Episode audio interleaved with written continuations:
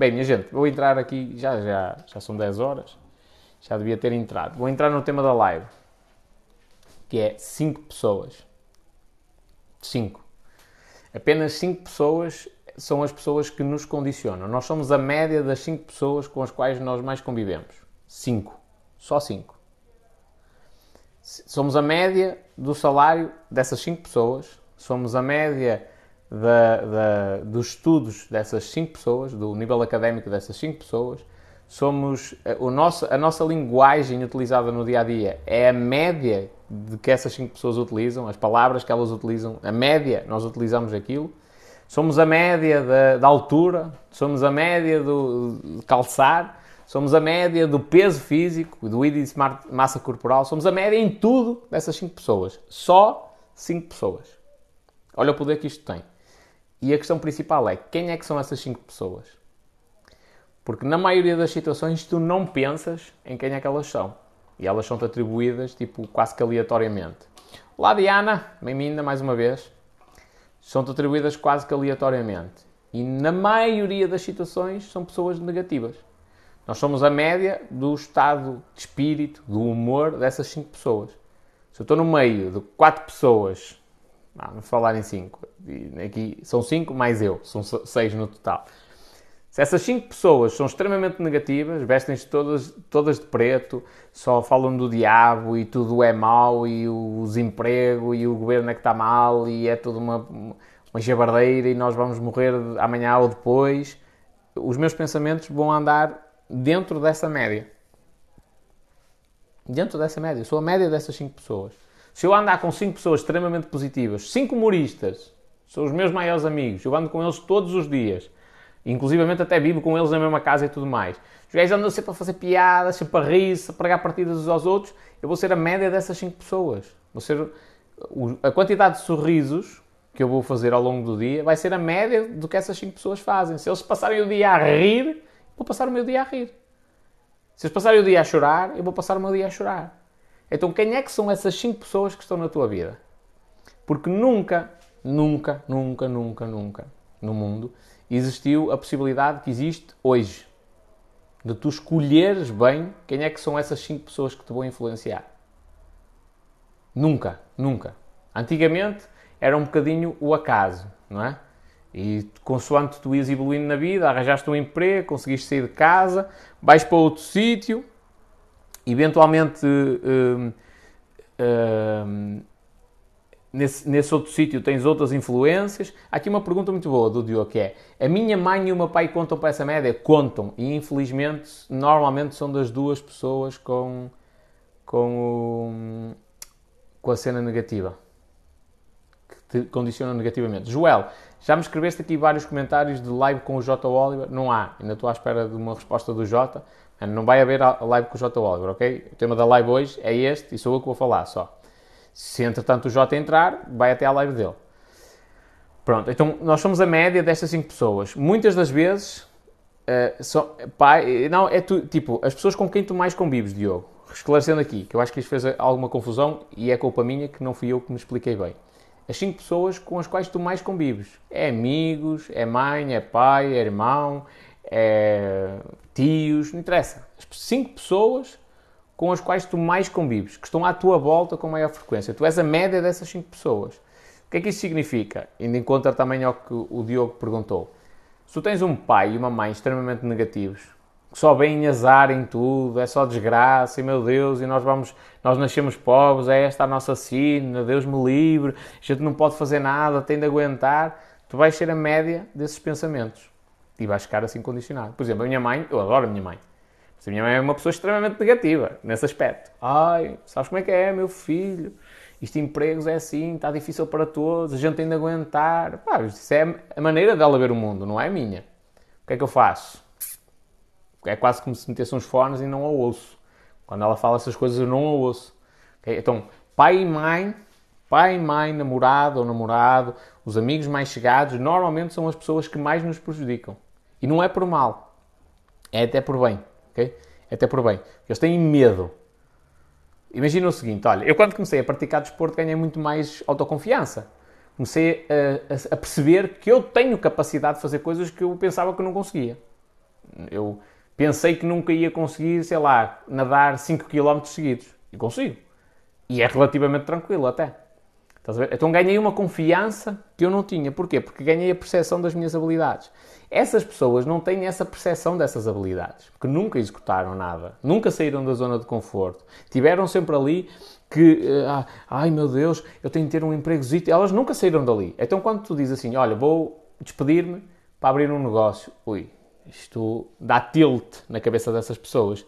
E precisamente porque para eles aquilo é uma coisa tão má, que lhes causa tanta confusão, eles tentam te desincentivar uh, a tu empreenderes. Ai não, quem tudo quer, tudo perde. Ai, os ricos são todos más pessoas, andam todos a explorar a gente. É errado. São crenças limitantes deles. Mas o problema é que quando tu estás imerso nessas coisas, tu começas a, a, a assimilar isso. Estás a ver? Começas a, a, levar com essa negatividade toda. Vou dar-te um exemplo. Eu não sou o melhor gajo no português, ok? Mas gabe-me de escrever em bom português. Houve uma altura que eu dei por mim a dar erros de português estúpidos, ridículos, que eu nunca os dei na vida. E porquê? Porque eu estava tão imerso nos comentários do TikTok e as pessoas escrevem tão mal que o meu cérebro começou a assimilar aquilo. Mais, só para tu veres o poder que tem a tua mente, man. Mas esta aqui vai-vos vai deixar malucos. Se vós fizeres a experiência e ficar malucos com esta merda.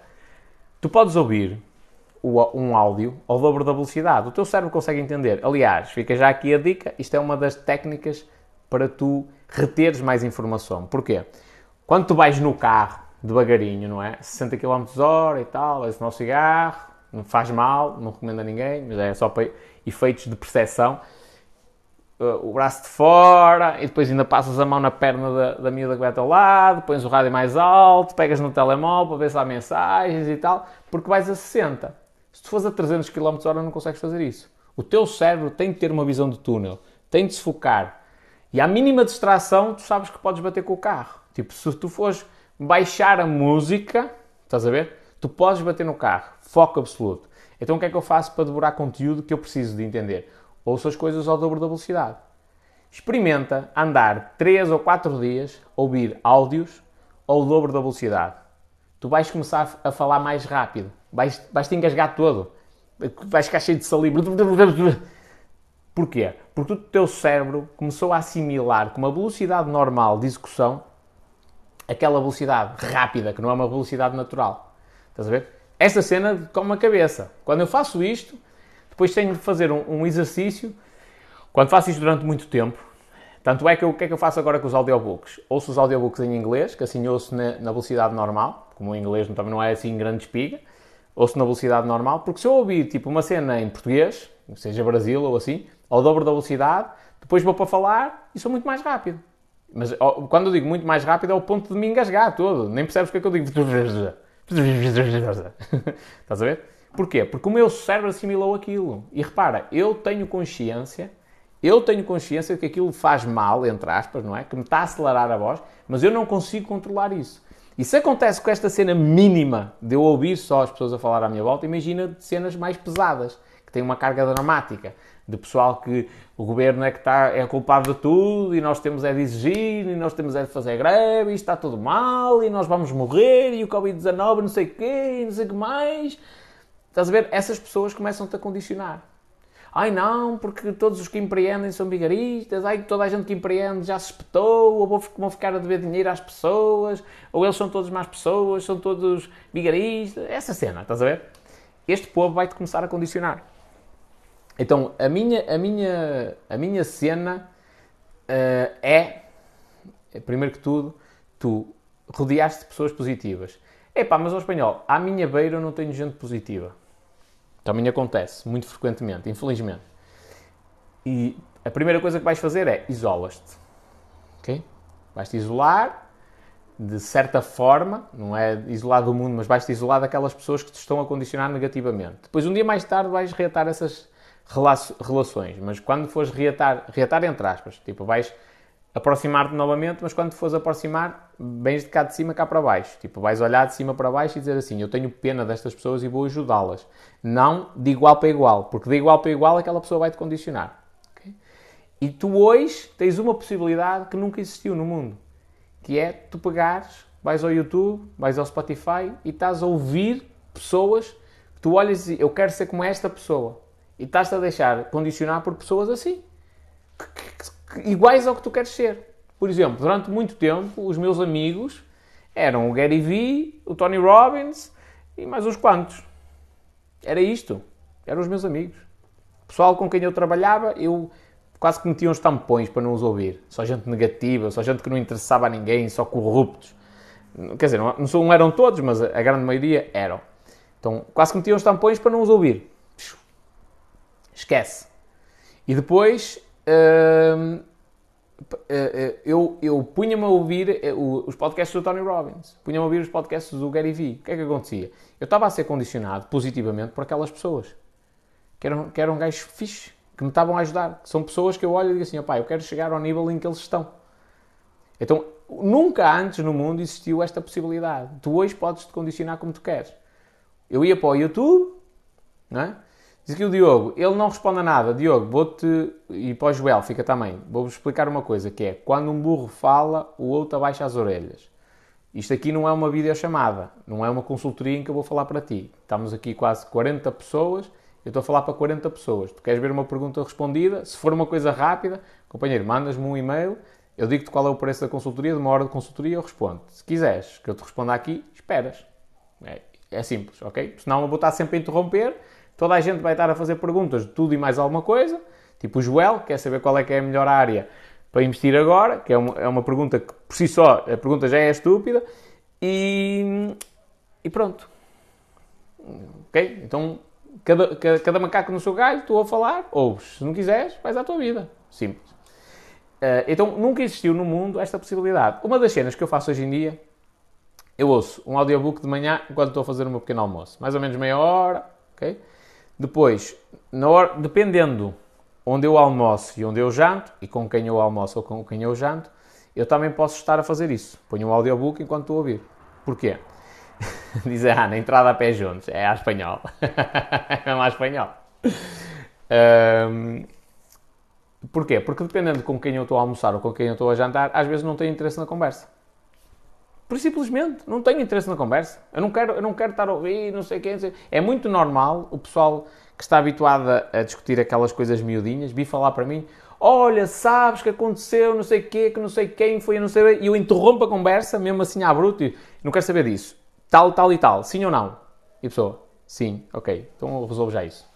É, assim, porquê? Porque eu não quero estar a ouvir aquela história toda. Não é má educação, é eu não quero estar a ser condicionado por aquilo. Eu ajudo a pessoa dentro dos limites que eu acho aceitável. Não vou estar ali a ouvir a história toda, o que é que se passou em 1943 e tal, porque já vem uma história que vem de trás. Já sei. Mas agora, o que é que é preciso? É só ligar para este número? Pronto, eu ligo. Está resolvido. É? Então, eu não me deixo condicionar dessa forma. Às vezes passo por insensível, faz parte do processo, mas eu blindo-me de tal maneira que ninguém me consegue condicionar. E eu ouço audiobooks, às vezes, enquanto estou a almoçar, enquanto estou a jantar. 15 minutos, 15 minutos, portanto, parecendo que não, meia hora de manhã, 15 minutos ao almoço, 15 minutos ao jantar, é logo uma hora que eu, que eu, que eu consumo informação durante o meu dia. Uh, e de onde é que me veio essa ideia? John Stuart Mill, que à data da morte dele foi considerado o último homem que sabia tudo, uh, tinha um escravo, entre aspas, um, um mordomo, que lhe lia enquanto ele fazia as refeições, enquanto ele andava a fazer as tarefas dele, ia com um livro atrás dele e lia-lhe para ele ir consumindo conteúdo. Olha a visão do gajo. Eu disse assim: foda-se, tipo, eu, eu vivo no, no, no, ambiente da tecnologia, posso fazer isso sem ter um mordomo. Eu, eu, eu pego no telemóvel e ando a ouvir cenas. Simples, não é? Foi o que eu comecei a fazer. E é uma maneira espetacular de me condicionar positivamente. Eu, eu, o que eu quero que o pessoal pense aqui no, no. Assinas alguma plataforma de audiobooks? Não por enquanto estou numa fase de adaptação que já está próxima de terminar, que já está, mesmo em inglês, as coisas já estão, a, a, já estão da maneira que eu quero. A capacidade de retenção já está da maneira que eu quero. Uh, tenho ouvido no, no YouTube. Para teste, estás a ver? Pam, pam, pam, pam.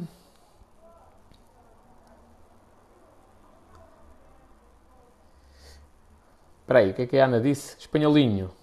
Até que ponto é verdade que esse senhor sabia tudo? Era um gajo muito conhecido. Estamos a falar, imagina, uh, as crianças do quinto ano, hoje em dia, têm mais conhecimento do que hum, o Pitágoras tinha.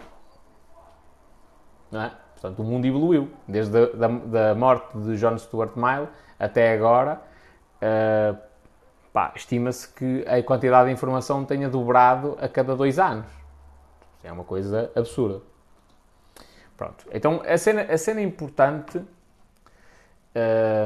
a cena importante é nós pensarmos em quem é que são essas cinco pessoas. Porque elas estão na, na tua vida. Isso é uma certeza absoluta. Só tens de pensar quem é que são essas cinco pessoas. Porque a maior probabilidade, especialmente se estás naquela cena de epá, não estou a sair do sítio, a probabilidade gigantesca é de tu estás a ser condicionado negativamente por, por estas cinco pessoas. Então tens de, tens de, de pensar assim: epá, esta pessoa está-me a condicionar, esta também, esta também, esta também, esta também. Não quero, vou substituir. Substituição. E tens direito a cinco substituições. Vou pôr esta, esta, esta, esta e esta pessoa. Não é?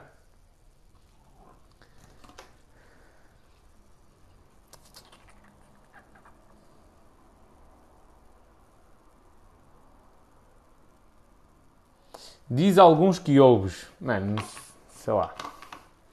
O caderno está ali, está longe.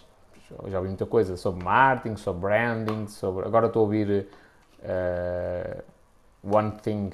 Acho que é assim. Ah, é uma coisa qualquer. É a única coisa. Tipo.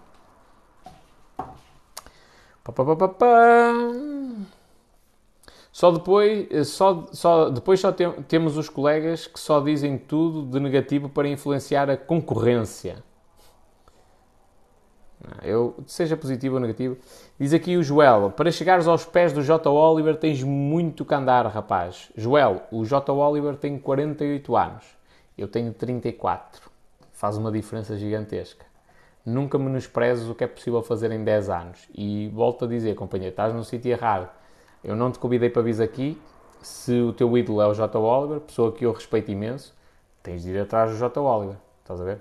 Eu não vou fazer uma live porque é o J. Oliver e eu vou agradar ao Joel. Estás a ver? Respeitando imenso o J. Oliver, segue a tua vida. Estás no sítio errado. E o J. Oliver fala da realidade do Brasil, eu falo da realidade portuguesa. Ele tem conhecimentos em determinadas áreas, eu tenho noutras.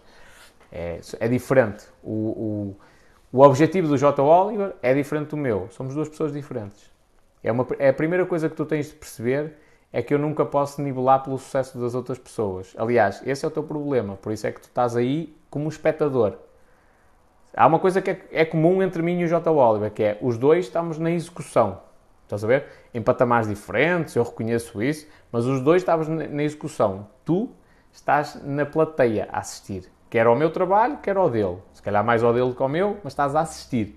Há uma diferença gigantesca, companheiro. Então tens de primeiro engolir em seco aquilo que disseste e passar à execução. Porque quando tu passares à execução, sou eu que te vou dizer a ti, não vou dizer porque eu não sou esse tipo de pessoa, mas eu é que tenho legitimidade para te dizer a ti, ó oh Joel, tu para chegares ao meu nível tens muito que andar, rapaz. Muito que andar. Então podes J. Oliver, tens muito que andar.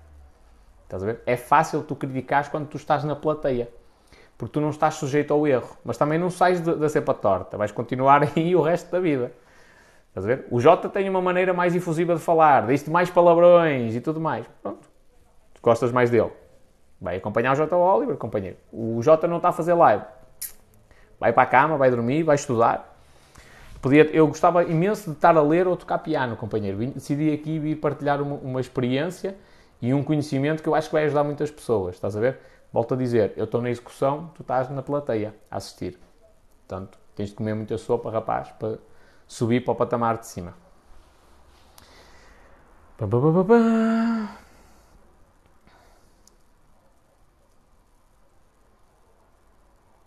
Um vendedor tem mesmo de ter uma audição seletiva. É a lei. Pá, eu ouço toda a gente, mas confesso que há determinadas pessoas que eu me afasto ouço, tenho cuidado de tipo, tentar não interromper as pessoas e tal, mas há, há situações, especialmente quando é recorrente, uma coisa é eu estar uma tarde inteira, tipo, ouvir uma pessoa extremamente negativa chego a casa, ponho uma música que me põe ali num estado de espírito potente, não é? Vou fazer exercício e tal, e mudei o meu estado de espírito, estou fixe.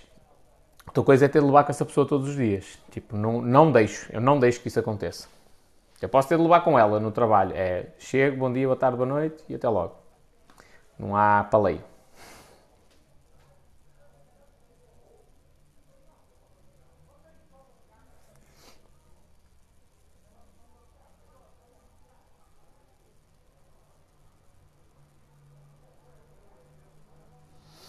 Um conselho para mim. Eu moro com uma namorada e ela é negativa. Companheiro, hum, vais ter de, de, trabalhar o inconsciente dela.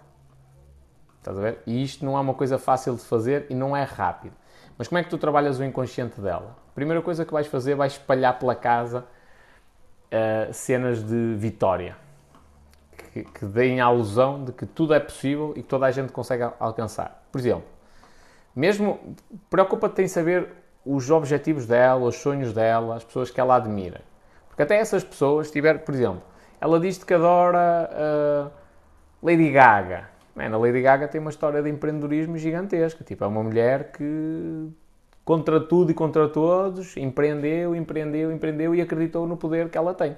Estás a ver? Então, começas a estudar sobre os ídolos dela e começas-lhe a mostrar que é possível. Primeira coisa. E depois, só para tu teres uma percepção, há muitas imagens que existem no nosso dia, não é à toa que eu tenho alguns. O pessoal que, que critica os post-its só, só, só está a vomitar estupidez. Porque eles não sabem o poder que têm tu tens um post-it. Tipo, aqui nesta parede tu não vês. Mas tem aqui um post-it que diz destruir. São vários. Tal, tal, tal, tal. Destruir. E para que aquele, aquele post-it serve?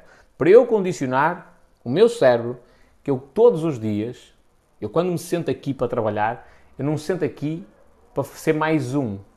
Eu não acordei para, para vencer, eu acordei para destruir. E destruir no sentido positivo, que é para arrebentar com tudo. A arrebentar tudo. É para, tipo, nem sequer existir a possibilidade de concorrência. Então eu tenho ali a cena a dizer destruir. Tenho outro post-it que diz assim: tem a alma de um escravo ou de um homem livre. Que é para eu saber o que é que eu procuro. Tenho outro que diz assim: Eagles fly alone.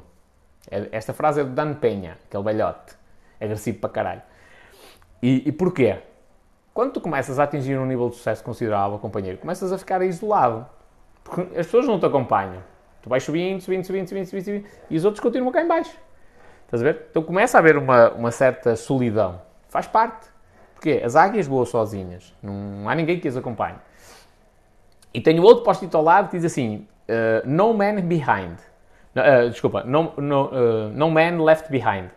Que é, é uma frase dos, dos SEALs, de, tipo da, da marinha, do, ai, os fuzileiros, com, vamos comparar com os fuzileiros norte-americanos, que é nenhum homem fica para trás. E porquê? Isto, isto é trabalhado desde o início do curso, que é ninguém fica para trás, ninguém fica para trás, ninguém fica para trás. Para quê?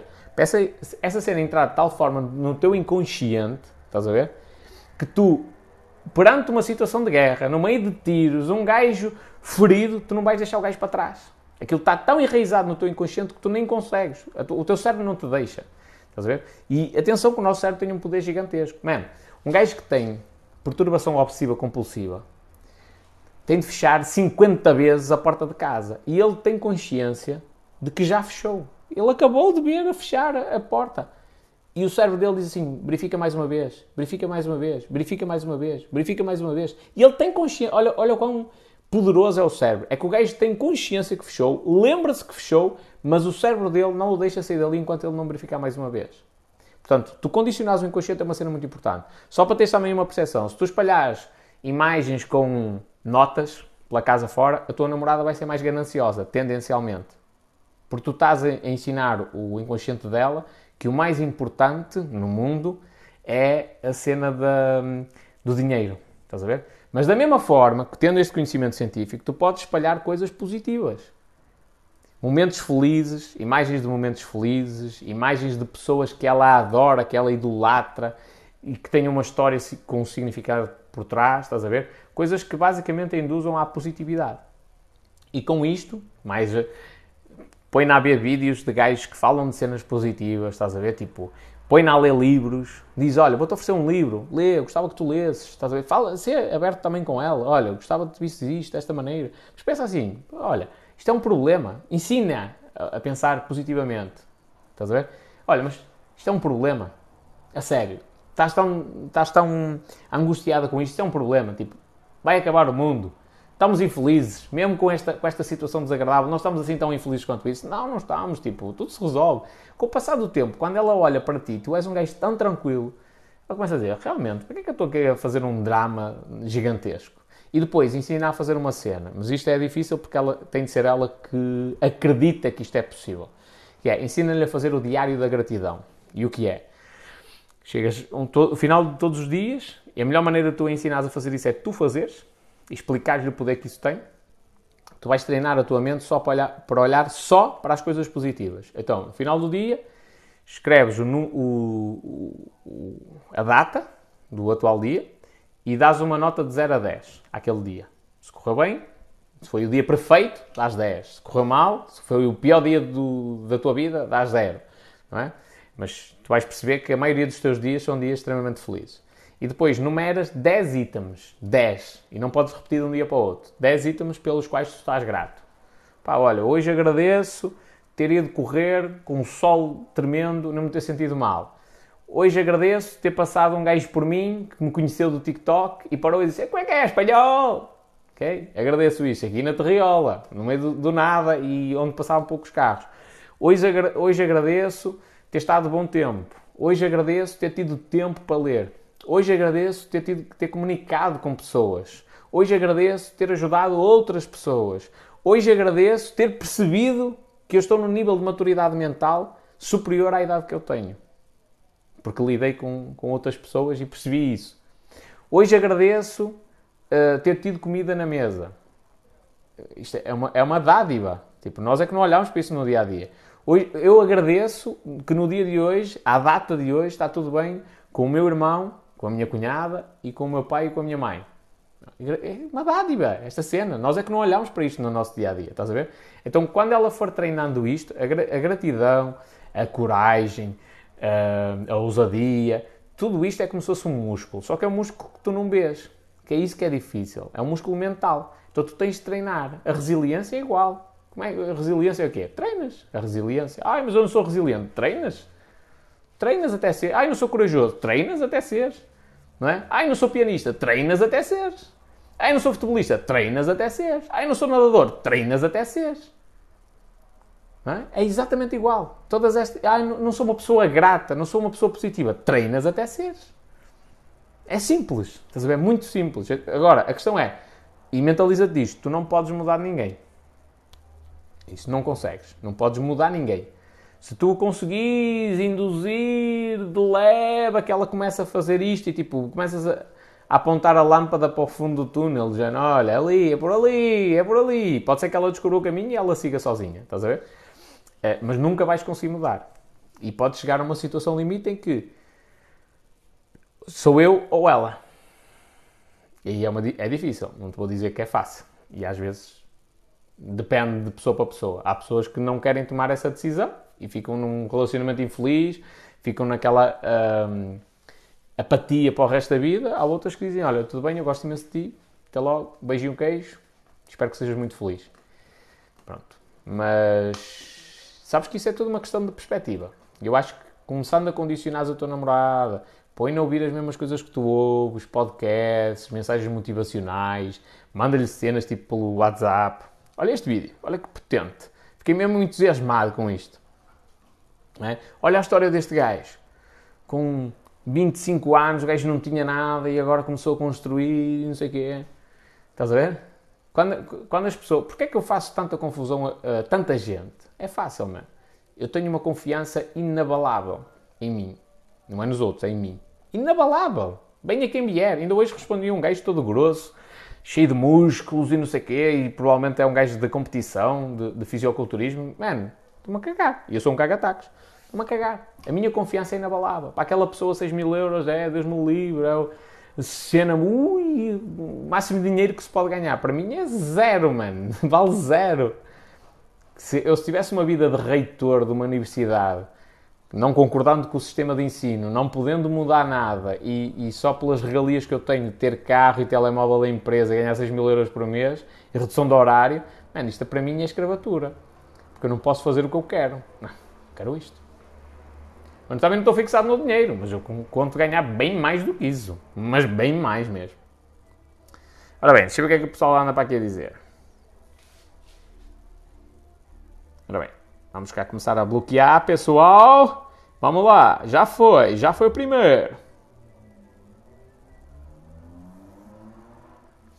Por isso eu sempre gostei de falar com pessoas mais velhas do que eu, diz o Vitor Hugo.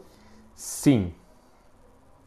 Uh, é fixe falar com pessoas de, de, mais velhas do que tu, mas.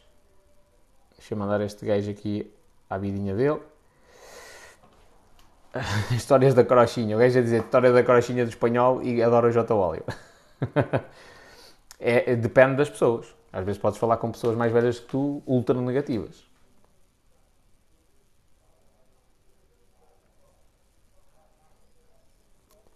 A Carla, as pessoas são como são, só alteram se elas mesmo quiserem, sem dúvida.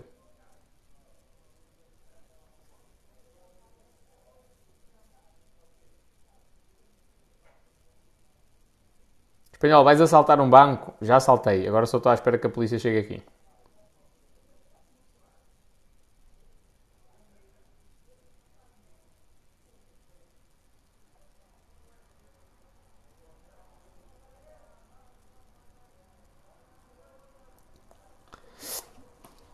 Estou aqui com o Vasconcelos e descobri agora que eras famoso. Vasconcelos. Aquele gajo que me ficou a dever dinheiro durante bastante tempo que não teve vergonha na cara. É esse? Que depois eu tive de andar a pressioná-lo para ele me pagar quando ele se candidatou a um cargo político. se for esse, manda-lhe beijinhos. Estás a ver porque é que eu tenho poucos amigos?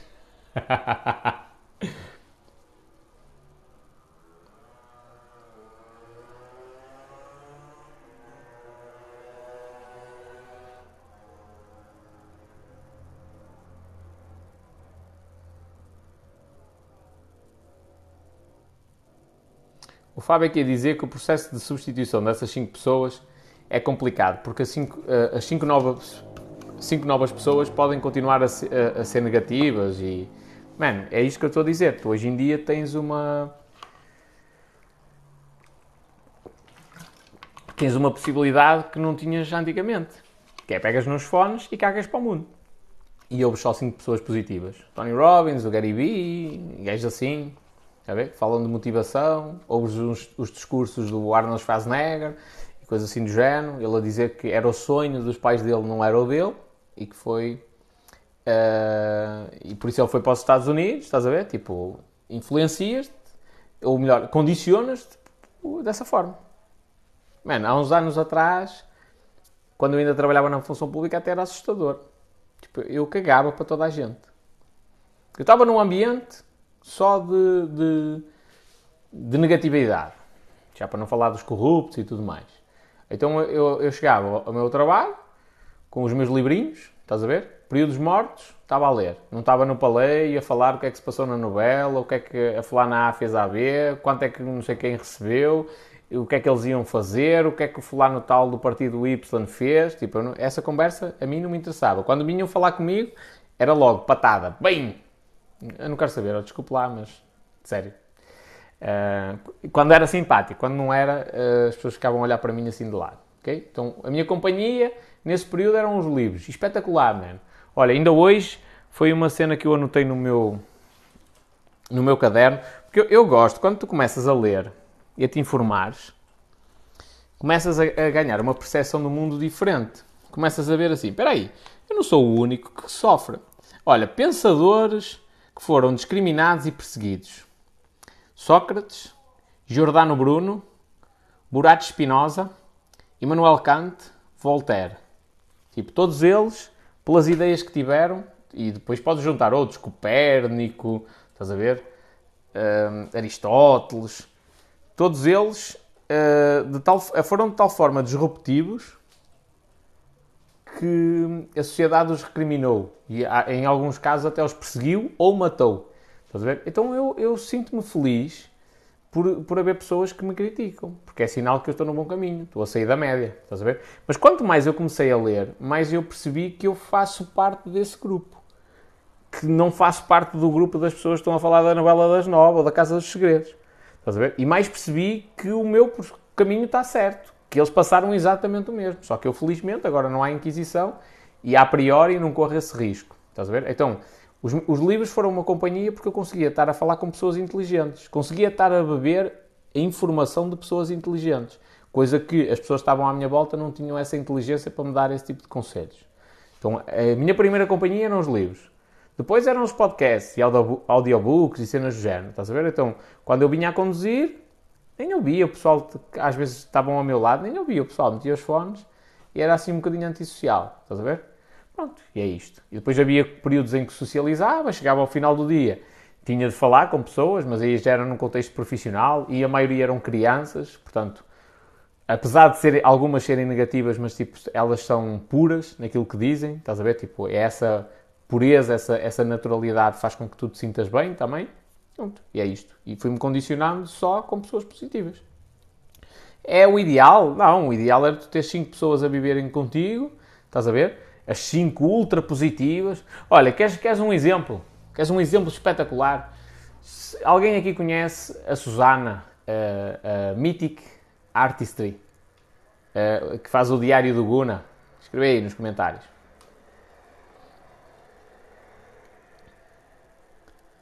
Diz a Ana Rita que também é antissocial. Tens de resolver isso. Não é uma coisa normal. Ok. Pessoal a dizer que conhece. A Isabela aqui a dizer. É top, conheço, conheço, conheço. Pronto, então vamos fazer um desafio. A Ana já disse aqui uma cena que é. Uh, ela, a Susana é um espetáculo. Eu vou-vos fazer um desafio. Pedi à Susana, mandei-lhe uma mensagem, uh, dizer assim: Ó oh, Susana, posso falar contigo por videochamada? Pá, 10 minutos. Foi, um, foi o espanhol que me disse para fazer isto. Falei 10 minutos com a rapariga e tentei não sorrir. É impossível. A rapariga é extremamente positiva. Ela mesmo diz isso. Ela diz: Sabes aquele pessoal que às vezes está a tentar deprimir e tal? Tipo, à minha beira isso é impossível. Pá, não sei, isto foi, sei lá, foi a energia que a minha mãe me passou e coisas do género. Mas é verdade. É uma pessoa extremamente positiva e eu acredito que ela até conviva com pessoas positivas e por isso é que tem aquela energia tão boa vibe, tão tranquila, não é? Da mesma maneira que o espanhol, porque é que é assim tão agressivo? Porque se tu entras no meu mundo e se não fores agressivo, morres. Tipo, os, os corruptos uh, uh, vão-te assambarcar, não é? Então eu tenho de ter isto como um mecanismo de defesa. E, foi, e, e, e é, é, a melhor defesa possível, porque senão eu ganhava a mesma personalidade do que eles. É? Mas uh, o desafio que eu vos faço é, falei com a Susana e tentei deprimir ou ir com conversas tipo desagradáveis durante 5 minutos ou 10 com ela. É impossível, porque a frequência em que ela funciona é uma frequência positiva. Ela é uma pessoa positiva. Tipo, não dá, é impossível. É impossível. E tanto é, vou-vos dizer isto, tipo, ela é tão positiva que eu, houve uma cena, eu, eu marcámos uma, uma reunião online e por, por videochamada e disse assim, Tipo, a gaja está sempre a tripar, eu tenho de fazer uma cena para tripar. E fiz, tipo, comecei a, a, a reunião, tipo, vestida à gona, entre aspas, tipo, com, com capuz, uns óculos e um chapéu por cima. Estás a ver? E porquê é que eu me lembrei disso? Lembrei-me disso, única e exclusivamente, porque a rapariga é tão positiva que é impossível tu te sentires mal. Estás a ver? Ou melhor, é impossível não. É tão positiva que é, é impossível tu conviveres com ela, falares com ela e seres negativo. É impossível. pelo menos naquele momento não dá. E se tu fores uma pessoa extremamente negativa, daquelas que só falam mal da vida dos outros e ao governo e é não sei o quê, tu vais achar aquela pessoa péssima. Tu vais olhar para a Susana e dizer: Esta gaja não vale nada. Porquê? Porque aquilo está tão desalinhado contigo que tu vais achar que ela é uma má pessoa. E não é. Como grande parte de vós já confirmou aqui, não é.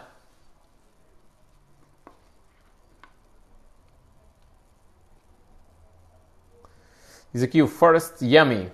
Eu no meu trabalho tenho de ser bruto, pois ou como ou sou comido, mas sou muito negativo. Pronto. Só tens de mudar assim a cena da positividade.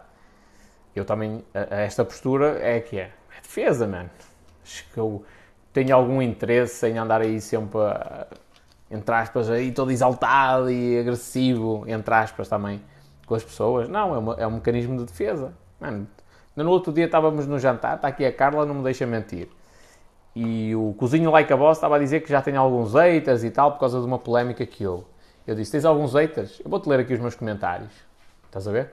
E, e eu acho que li do perfil principal, porque do, do de, da equipa do espanhol, Deus-me livre. Mano, é absurdo a quantidade de pessoas que me vêm insultar e dizer cenas que não fazem sentido nenhum, tipo, que nem me conhecem, nem, nem têm uma boa capacidade para ajuizar essa situação. Tipo, é, é absurdo, absurdo. Estás a ver? O pessoal ficou chocado com as cenas que eu digo, que eu, que eu leio. Agora imagina o que é, tu sentaste em frente a um telemóvel e estares como eu às vezes passo duas horas a responder a comentários e estás duas horas a ler gente a dizer-te cenas negativas. Mano, chega uma altura que tu, assim, foda-se, quem é que estes gajos pensam que são? Vai já ouvir aqui, puxas as orelhas. Estás a ver? Mas aí exaltas-te e também acabas por, eh, por ficar tu condicionado com essa negatividade. Estás a ver?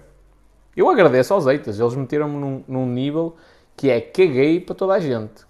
Mesmo assim, Seja elogio, seja crítica. Caguei para toda a gente. Ei, mas a espanhola não gosto quando faz isto. Caguei. Eu sou eu. É mesmo assim. Ai, mas ao espanhol eu acho que tu... Caguei. Ah, mas ao espanhol tu não devias dizer isso. Caguei. Ai, mas ao espanhol isso até é uma afronta. Caguei. Caguei, não quero saber. É o que eu acho. Felizmente eu não, eu não sou mal educado. isso é a coisa que eu que ainda faz parte da minha educação base. Eu não sou mal educado com ninguém. Eu posso dizer, olá, eu se estivesse na tua posição, para mim, eu ia ser um frustrado para o resto da vida. Isto não é ser mal educado, estou-te a expressar a minha opinião. Uma coisa é dizer assim, olá, tu és um merdas. É? Isto é, é má educação. Agora, eu dizer, se eu estivesse no teu lugar, eu ia me sentir um frustrado, autêntico. E eu estou a ser sincero, não posso dizer isto de outra maneira. Agora, é lógico, para quem não vê forma de sair da vida em que está e alguém ataca, para quem, para quem um diploma é tudo mais importante e eu chego à beira e digo assim, olha lá, o teu diploma para mim nem para limpar o cu me serve, isto não é ser mal educado, estou a ser sincero. Um bocadinho mais agressivo, mas estou a ser sincero. É? Pá, o teu diploma vale zero. O teu diploma e tu sejas o excelentíssimo seu doutor, professor doutor e a funcionário de limpeza, para mim é igual. É igual. E felizmente eu não sou o único com esta com esta perspectiva. Ainda há pouco falei da Madre Teresa Calcutá. A Teresa Calcutá era conhecida precisamente por isso. Tipo, sou doutor, porque é médico, ela não queria saber. Se tivesse passar por cima dele, passava. Porquê? Para ela era mais importante salvar aquela criança que estava a precisar de ajuda. E não interessava quem era, quem deixava de ser, se era presidente, se era não sei o quê, se era médico, se era advogado, não interessa. A mulher passava por cima de toda a gente. Salvo seja. Ok? E eu tenho esta perspectiva. Tipo, eu olho para toda a gente de igual para igual. Ninguém é mais do que eu, ninguém é menos do que eu. É? Agora, quando começam com cenas negativas, eu sei que somos seres humanos iguais, mas olho de uma postura tipo cá de cima, lá para baixo. Tadinho. Tem de aprender a crescer. Tipo aquele gajo. Aquele gajo, aquele gajo brasileiro estava aqui, o J. Oliver aqui é e tu és um Zé Ninguém. Mano, já perdeu a, a possibilidade de assistir ao meu conteúdo. Eu estou a olhar para ele o quê? De baixo para cima?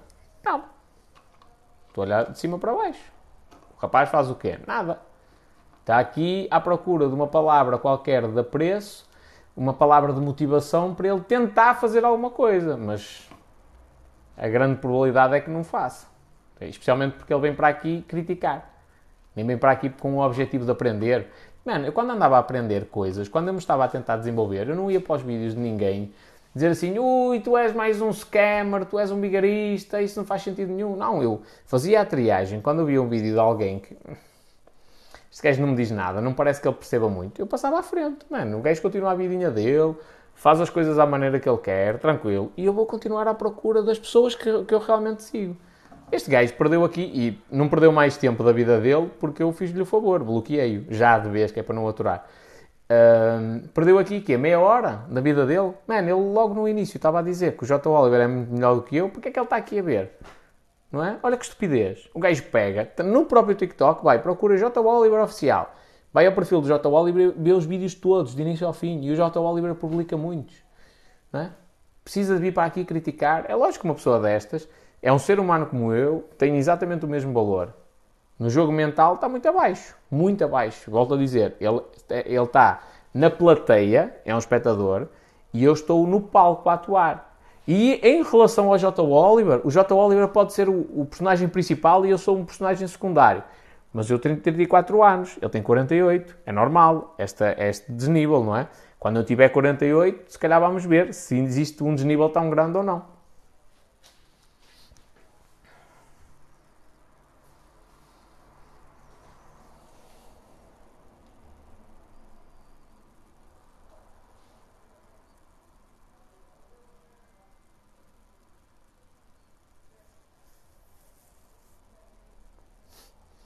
A minha avó reclama bué comigo por causa disso. Eu chamo senhora e senhor a toda a gente. Só a médicos é que ela. Só a médicos. Espera aí. Senhor e senhora a toda a gente. Eu, eu chamo senhor e senhora a toda a gente. Por exemplo, eu não trato ninguém por dona. Oh, dona não sei das quantas. Oh, dona... Não, é senhora. E tanto é senhora não sei das quantas que é a senhora Lourdes, que é funcionária de limpeza, como é a senhora Anabela, que é advogada de não sei quem e que está a tratar de um processo. É a senhora.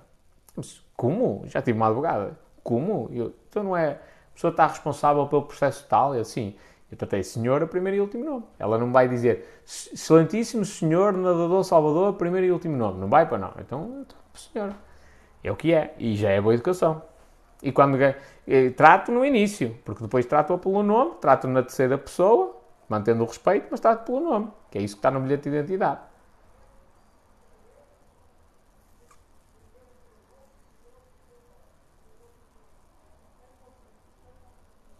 Mas os médicos dá jeito de tratar para o doutor, que assim a gente não se, não, não se precisa preocupar com o nome deles. É, ó doutor, não sei das quatro, ó doutor, ó doutor, ó doutor, ó doutor, ó doutor. É assim, é simples. Facilita.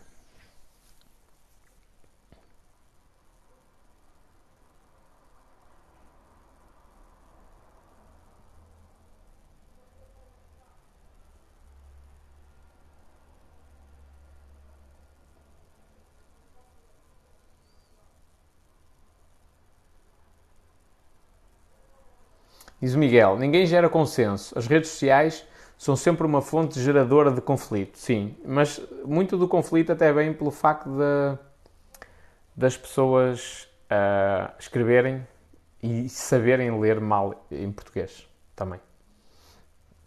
É bem muito do conflito daí, acredita. As pessoas não se entendem na parte escrita, que, que se falarem até se resolvem. Como criar uma boa autoestima, diz a Ana Rita. Não é uma coisa fácil, mas há algumas coisas que tu deves fazer. Olha, deves te inscrever no ginásio, praticar desporto, porque isso vai te dar aquela sensação de não, eu consigo fazer isto. Aí nunca fiz o pino. Estou bem, mas tu, tendo em conta os exercícios que tu já fazes, é pá, eu já fiz coisas que eu acho que são piores. Eu acho que consigo fazer o pino. Não, ainda não consigo, mas eu ganhei a autoestima para isso. Estás a ver? E depois é acreditar em ti. Acreditares, condicionares o teu, teu inconsciente, fechas os olhos todos os dias e assim Imaginas tipo a subir a um palco, a falares para uma, uma, plateia, uma plateia gigantesca, imaginas tipo numa grande competição, estás a ver? Isto aumenta a tua autoestima. Tu começas a acreditar que isso é possível, ensinas o teu cérebro que é possível.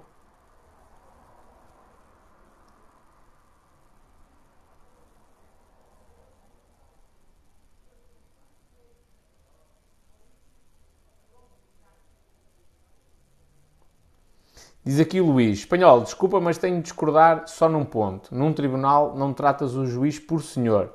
São formalismos, valem o que valem, não é o mais importante, mas em situações que tradicionalmente já são assim há muito tempo, não tira pedaço a ninguém. Companheiro, não sei se tu já te sentaste alguma vez no tribunal no lugar do réu.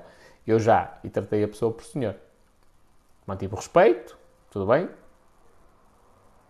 não é falta de educação. São formalismo, man, é isto que vós não percebeis. E que vos faz muito mal, que é, a partir do momento em que tu... Ah, ainda há pouco eu estava aqui a falar de autoestima e de desenvolvimento, da parte de condicionamento do, do inconsciente da namorada negativa e tal, não sei o que, sei que mais. Tu tratas alguém por excelentíssimo seu doutor, seu doutor, seu doutor juiz, está-te a condicionar. Neste caso, para ser submisso. Quer tu queiras, quer não. Está-te a condicionar. Então, a primeira coisa que tens de, de ter em, em, consideração é isso. É por isso que eu trato toda a gente de igual. Toda a gente é por igual. Pá, volta e meia sai um doutor, ou sou doutor, ou isto, ou aquilo. Volta e meia. Mas, por norma, é senhor ou senhora. Para toda a gente. Ei, mas é um juiz. Mano, que é que ele tem de diferente de mim? O que é que ele tem de diferente? Olha, eu odiava ter o trabalho dele, mano. Odiava, tipo, Ei, mas ele ganha muito bem. Odiava. Era para ser infeliz para o resto da minha vida. Aliás, eu de todas as pessoas que eu conheço, que exercem, exercem magistratura, não conheço uma que tu diga assim, ah, que pessoa feliz, que bem-sucedida que esta pessoa é. Porque bem-sucedido não é ganhar muito e ter poder. Estás a ver? Não conheço uma que seja feliz. Das que eu conheço, não estou a dizer que não existam, acredito.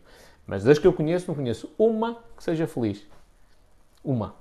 Então, quero lá saber se eu sou doutor. Eu sou doutor, o que é que tem? Excelentíssimo doutor juiz. Mano, é exatamente igual a mim. O gajo, ele está a fazer o trabalho dele, na profissão que ele tem, não é? E eu estou a fazer o meu. Agora é lógico, se fores ao tribunal, se fores culpado de alguma coisa e andas ali a tentar uh, fugir aos ping, pelo meio dos pingos da chuva, não é? Aí tratas com o formalismo todo. Excelentíssimo. Doutor Juiz, sabe que isto acontece, tal. Isto é para tentar manipular a pessoa. Estás a ver? Esse formalismo é para tentar manipular. Não é a minha cena, mano.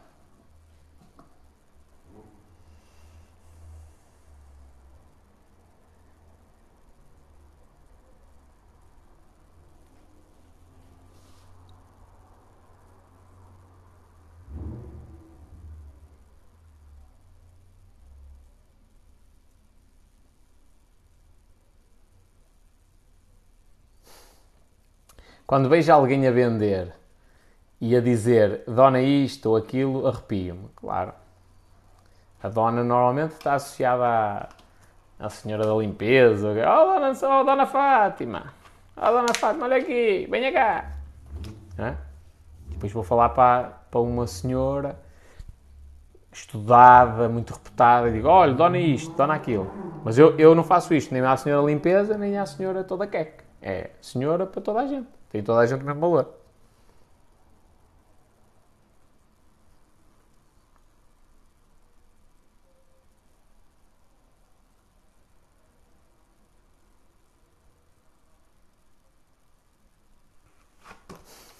Diz o Joel, a mim quando me tratam por excelentíssimo senhor é para me lixar dinheiro. eu às vezes começo e-mails assim. Até acho que uma vez mandei um e-mail à Ana assim comecei a dizer assim: Excelentíssima senhora, não sei das quantas, primeiro e último nome. Venho por este meio informar, no seguimento, não sei quem, não sei como é. tipo assim, muito. E depois a mãe disse: Achas mesmo que eu sou assim, caralho? Vamos lá agora falar a sério. Porque isto, ah, porque isto é a propósito quando alguém me manda um e-mail a tratar por, na terceira pessoa. Uh, e eu respondo assim: Estás a ver? Trata-me por tu, caralho, foda-se. É a primeira coisa que eu peço.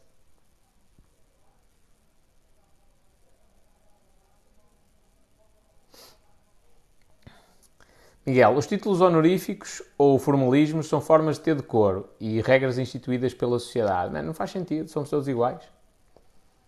Somos todos iguais. O título, o título, ser tratado pelo título só é importante para os fracos, para quem não vale nada. Ser tratado por seu doutor, por, seu doutor, só, só é importante para a pessoa que não vale rigorosamente nada, que não sabe gerar valor e para quem aquele diploma e aquele título é tudo. Okay? Para a pessoa que sabe gerar valor, pode tratar por tu. Mano, ela vai se destacar.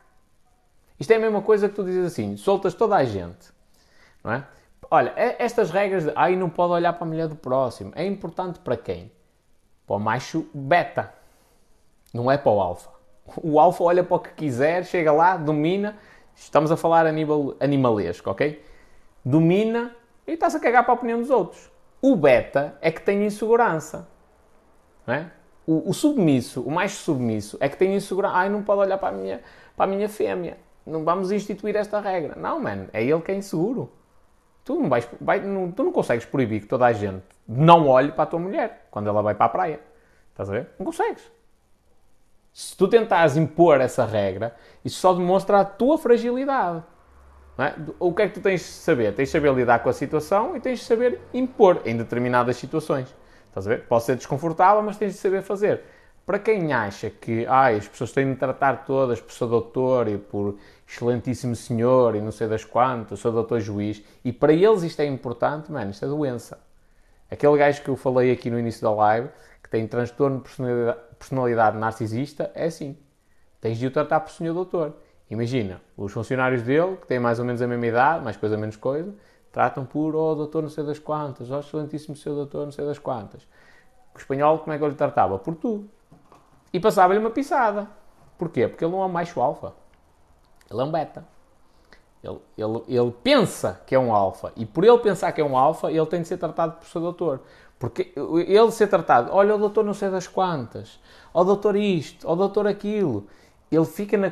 Tipo, eles estão a condicioná-lo a ele pelo acreditar que ele é o macho alfa. Só que não é. Tu soltas no meio dos outros e ele é. E, e tipo, é, mas é notório. Tipo, tu, eu agarro-lhe o pescoço e encosto ao chão. Eh, metaforicamente falando, ok? É isto que o leão faz aos mais submissos. Agarra no, no pescoço e encosta ao chão. Aliás, se vós experimentares fazer isso ao, ao vosso cão, o vosso cão vai olhar para vós tipo assim. A menos que ele tenha uma personalidade de alfa. Se ele tiver uma personalidade de alfa, ele vai se esganar. Tu não fazes isso, não lhe encostares o pescoço ao chão. Porquê? Porque é o sinal, na linguagem deles, canina, de que tu estás a dominar. E não estás a magoar o bicho, só estás a dizer, eu é que mando. Estás a ver? Então, isto dos títulos, das cargos e tudo mais, só é importante para quem não vale nada, para quem não tem valor nenhum. Que não consegue gerar valor. Então, tirou uma licenciatura, muitas das vezes até a decorar N de coisas que nem sabe aplicar aquilo na prática, Uh, então, para eles, sim, isso é importante. Porque de resto, mano, os gajos mais inteligentes que eu conheci, todos, todos, todos, todos na minha vida, os gajos mais inteligentes que eu conheci, todos foram mesmo impecáveis. Olha, trata-me por tu, mano. Todos, todos, todos, todos. Ou então, os que já são muito mais velhos e que não dizem, olha, trata-me por tu, mas tipo, oh, não me trates por. sou doutor. Trata-me só pelo meu nome. Estás a ver? E eu tratava, olha, senhor não sei das quantas. Pronto. Todos, sem exceção. Todos os gajos inteligentes que eu conheci, é assim. Tipo, Elon Musk, Jeff Bezos, tu tratas por doutor? Por engenheiro? Não. E são licenciados, quer um, quer o outro. Warren Buffett, tratas? Não. Bill Gates, tratas? Não. O Bill Gates agora é doutor honoris causa, não é? Licenciou-se depois, depois de ter negócios. Um, e sem andar na faculdade, que é isso que é altamente. Um, mas tu não o trata por doutor ou engenheiro ou tal. Porquê? Porque esses gajos geram valor. Eles sabem gerar. Eles não precisam de um título. Eles precisam do nome dele, que é para utilizar deles, para utilizar no dia a dia, não precisam de um título. Agora os outros não. Os outros precisam do título. Porque senão sente-se desprotegido, não é? Ah, se não me tratarem por doutor, o que é que vão pensar? Porque depois, quando, tu não te, quando não te tratam desta forma e te metem lá em cima num, num palanque, tu tens de fazer uma coisa, que é tens de gerar valor para realmente as pessoas olharem para ti e dizer uau, este gajo é top, é inteligente para caralho. E que se tu não és inteligente, como é que tu geras essa sensação? Não geras. Não, é? Portanto, não falta aí excelentíssimo não sei das quantas, a falar de economia, não sei o quê, e tu olhas para a vida do gajo e ele é um roto. Ganha mal e porcamente, não é? Então, e o gajo a falar de investimentos e de finanças e ganha mal e porcamente tem legitimidade, por isso, para ele, o seu doutor é muito importante, que é para manter esta cena, esta distância, estás a ver, entre as pessoas. Esse gajo que eu te falei, do transtorno da personalidade narcísica, o objetivo que ele queria era mesmo este. Eu quero que me tratem por doutor, porque eu quero este distanciamento. Quero que as pessoas olhem para mim, tipo, de baixo para cima. Só que há um problema, que o gajo não tem caráter. Tu nunca vais olhar de baixo para cima para um gajo sem caráter.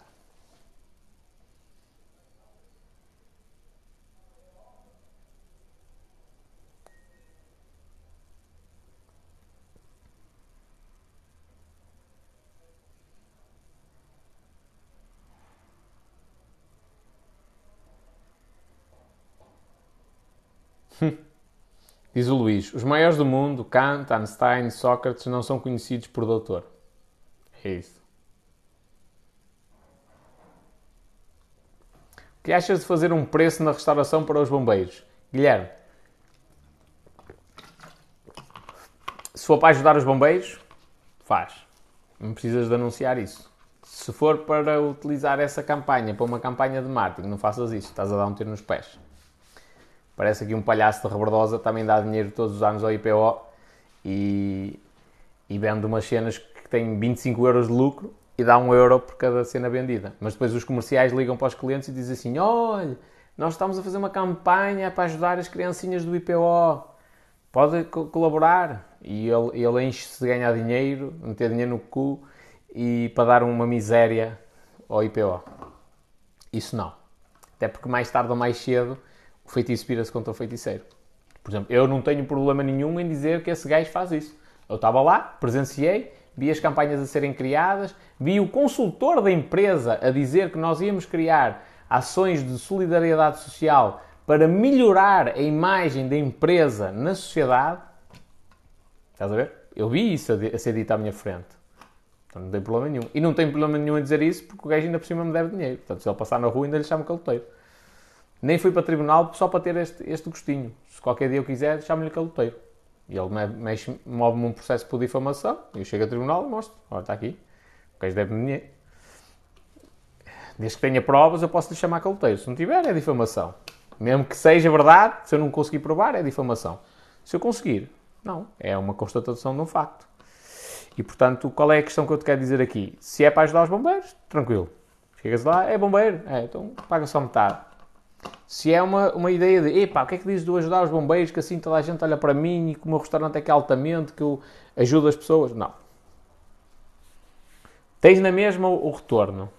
Não é? é inevitável. Os bombeiros vão falar entre si e o pessoal, é o boca a boca, vai, vai falar sobre ti. Mas isso se for feito com uma maneira genuína. Porque se tu não fizeres isso de maneira genuína, companheiro, vai voltar o contrário para ti.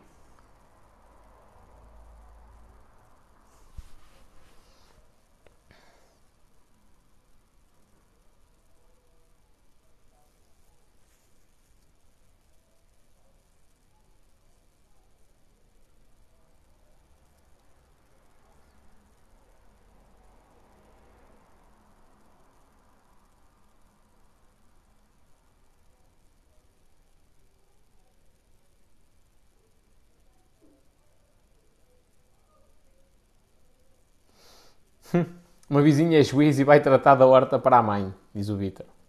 Já conheci pessoal potente. Mas volto a dizer, ainda não conheci nenhum juiz que fosse feliz. Que eu olho e digo, opá, esta pessoa é mesmo feliz. Mesmo, mesmo feliz. Tipo, notas, é uma pessoa de bem com a vida, alegre, sempre... Nunca conheci nenhum. Que é isto que eu também tento discutir nos miúdos. É, não é porque o teu pai diz que tu deves ser juiz, ou porque o teu pai diz que deves ser advogado, ou porque o teu pai e a tua mãe dizem que deves ser médico, tu tens de ser. Não, é o que é. Nunca foi, e se calhar isto vai ser um bocado imperceptível para grande parte do pessoal que está aqui, mas nunca foi tão fácil tu ganhares mais dinheiro com médico do que nos dias de hoje. Tipo, um youtuber ganha mais dinheiro com médico, não tenhas a mínima dúvida. Em relação a um youtuber que tem um, um, um, trabalho considerável, não é? Só do YouTube ganha mais dinheiro com médico por mês, na boa. Por isso é que tu vês os miúdos andar aí em Ferraris, em Lamborghinis e não sei o quê. Porquê? Porque dá dinheiro. É, a escala é gigantesca. O médico vai atender aqueles pacientes daquela zona ali e tem um limite de tempo. O YouTube não. Tu gravas um vídeo e ele fica na rede anos.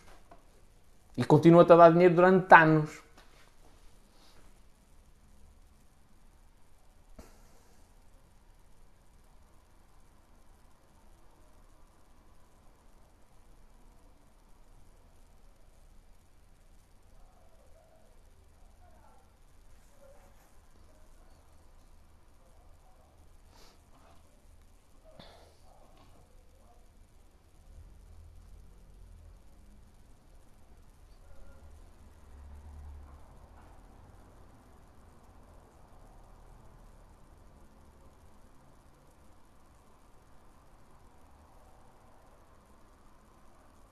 Gente, o pessoal está aqui a dizer que é importante em determinadas funções existir isso.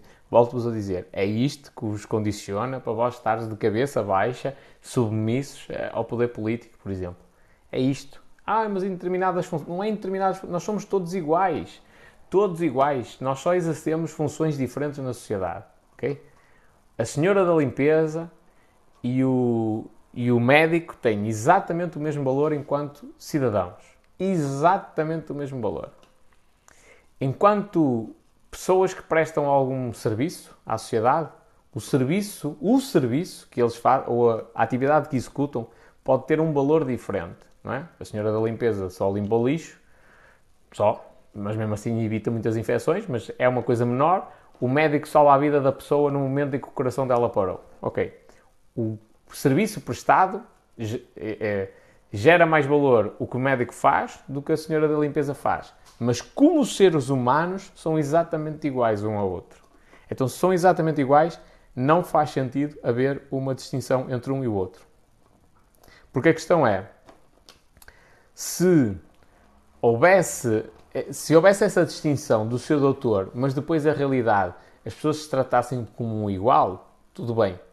Okay? Ah, eu sou doutor, opá, o gajo até faz um, um, uma, tem uma profissão que gera mais valor do que a minha, eu trato desta maneira, é a hierarquia no, no, do trabalho em si, não é?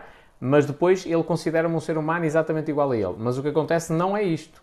A experiência que eu tenho é precisamente o contrário. É, há esta hierarquia na profissão e há esta hierarquia na sociedade. Está errado. Tem exatamente o mesmo valor.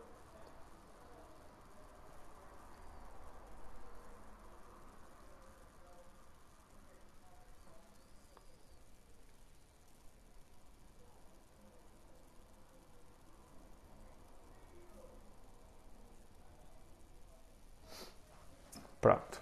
E é mais ou menos isto. É o que me indigna. Eu é tu, tu para toda a gente. Quanto mais eu puder utilizar o tu, melhor é. Tu sabes a toda. Hugo, que ainda deve estar a ouvir que foste só silenciado. Sabe lá. Tens de aprender a falar e a escrever em português, companheiro.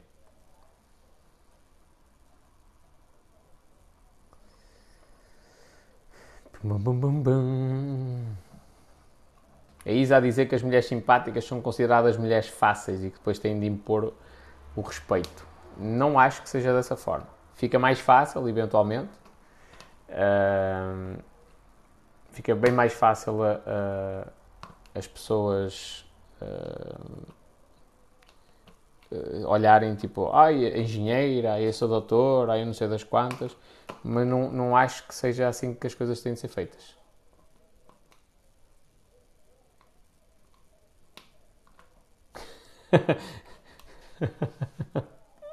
Comentário altamente aqui da Lilian. Que é, tu com este boné para trás, no Brasil, eu saía a correr. Porque pensavas que era para um assalto, era isso? Miguel, muito obrigado, companheiro. Um abraço também para esse lado. Estamos feitos, minha gente. 11 horas da noite, vou dormir, estudar um bocadinho. E daqui... Lá está, tipo, eu não tenho... Reparem no seguinte, eu não tenho tempo de me condicionar negativamente. Eu estive a fazer as minhas tarefas, eu hoje estudei bastante, vou agora estudar, estive aqui a fazer uma live. Sou eu que controlo a mensagem que eu estou a passar porque é a minha live. Não estou aqui a paturar gente que não interessa. Tipo, bloqueei aqui alguns gajos que estavam a ser negativos. É porque eu não gosto deles como pessoas. Não, mas eu não os quero como, como meus amigos. Não, não quero. É simples. Se nós estivéssemos todos numa mesa de café, estamos aqui 30 pessoas, ou mais um bocadinho, Estávamos numa mesa de café, estávamos todos a falar, eu estava a falar e as pessoas, ah, mas não é bem assim, ah, ah, ah, é isto, é aquilo. Pá, eu chegava à beira da pessoa, pá, olha, eu agradeço imenso teres vindo e tal, a tua companhia, mas pá, a sério, não queria que tu estivesse aqui no grupo. Se pudesse te retirar, eu agradecia. Mas se não lhe dissesse isto neste dia, o que ia acontecer era, da próxima vez convidava-vos a todos, não convidava a ele. Ele ia perceber com o passar do tempo que não era bem-vindo. Estás a ver? E aqui é exatamente igual. Opá, ele tem direito a estar no TikTok e não tem nada para fazer. Tem direito, eles têm direito a estar aqui e a escrever coisas. Têm esse direito. E eu tenho o direito de dizer assim, mas eu não quero. Não quero. Não quero. Porque condiciona. Estou aqui a ver comentários depois tenho de andar a selecionar no meio de comentários maus um ou dois bons para, para, para responder. Tipo, não faz sentido. Assim, olha, usou o mal para raiz. Olha, vai à tua vidinha. Comigo não falas. Não é? É a cena mais simples. E eu não tenho tempo para me condicionar assim negativamente. Eles vêm, eu bloqueio, a mensagem que eu estou a passar é uma mensagem positiva, sou eu que a controlo. Daqui, daqui vou estudar antes de, de ir dormir. Pronto. Como é que eu tenho tempo para pensar em negatividade, para pensar o que é que se passou na Casa dos Segredos, para andar aí metido em novelas mexicanas e coisas? Não tenho tempo para isso. Porquê? Porque eu escolho muito bem estas cinco pessoas que, com as quais eu convivo. E todas as cinco com, a, com quem eu convivo são todas positivas. É tudo povo que está com mentalidade de empreender.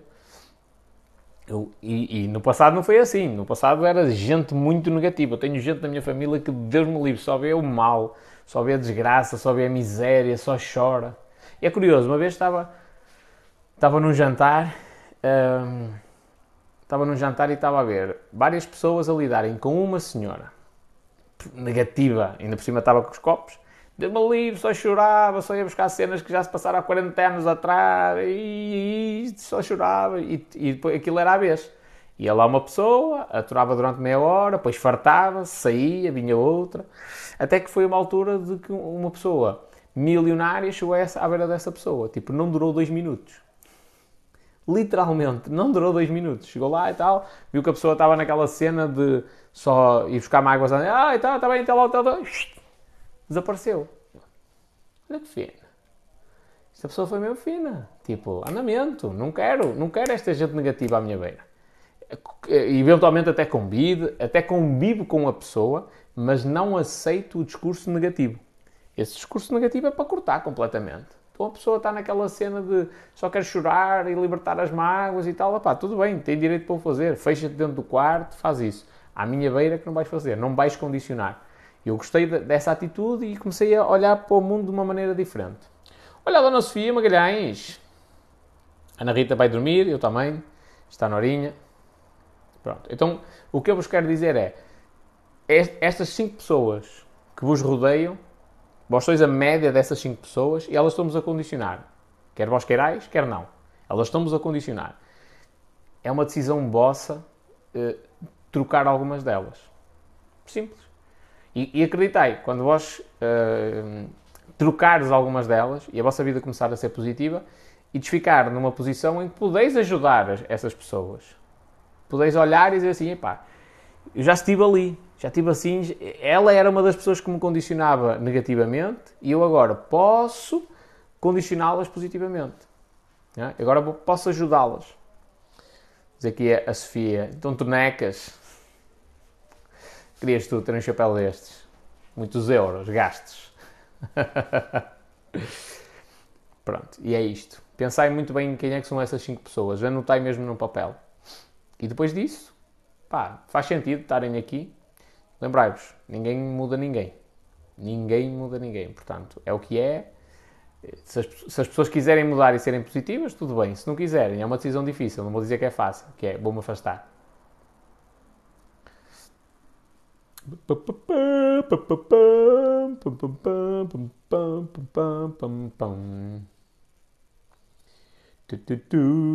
Ó oh, Eduardo, vou-te fazer uma pergunta. Qual é que é a sensação de eu te ignorar completamente e não te responder à tua pergunta.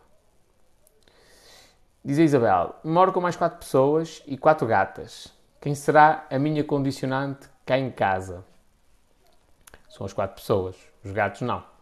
Os gatos a tendência é serem bem, bem positivos, até te animam. Aliás, é uma coisa que tu deves fazer. Quando estás extremamente deprimida, deves te rodear de animais. A pureza deles vai te ajudar bastante. Aliás, há pessoas que que se refugiam até nos animais.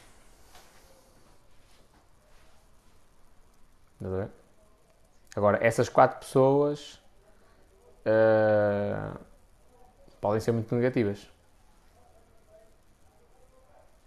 Cheguei tarde. Essas cinco pessoas são os amigos ou quem vive connosco. São as pessoas mais próximas. São as cinco pessoas com quem tu convives. Vale a pena rever esta live.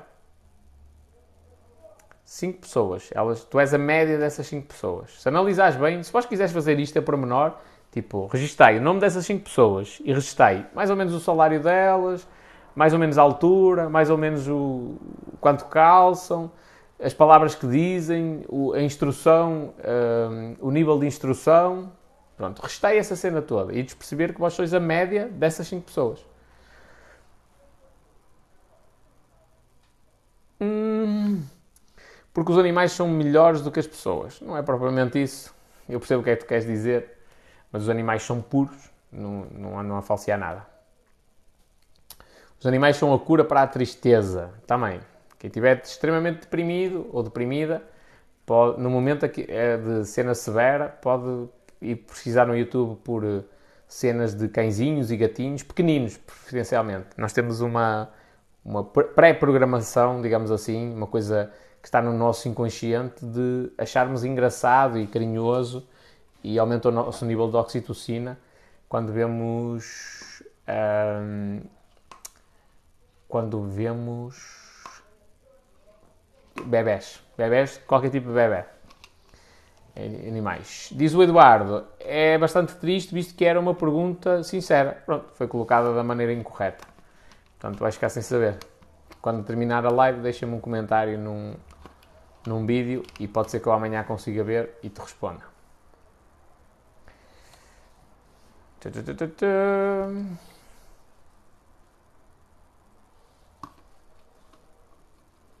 Não haverá a tendência de nós próprios tentarmos controlar os outros? Ah, é uma, é uma, uma coisa natural. Todo, todo ser humano procura poder. O, o, o jogo é sempre esse, é o poder. Certo? Tem gente a fazer mil e uma coisas até desonestas porque estão à procura de poder. Diz a Carla, o meu Benny, o teu Benny precisa de treino, muito treino. Senão vai virar cabrito. E lutar contra o ego é muito difícil. É o nosso maior inimigo, nosso ego.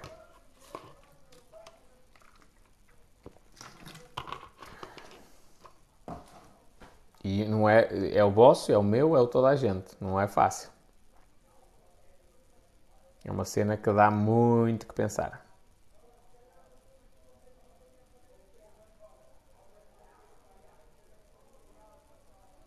Consideras o mestrado em Direito Digital uma boa aposta para quem é licenciado em Direito? Mano, nem sabia que isso existia.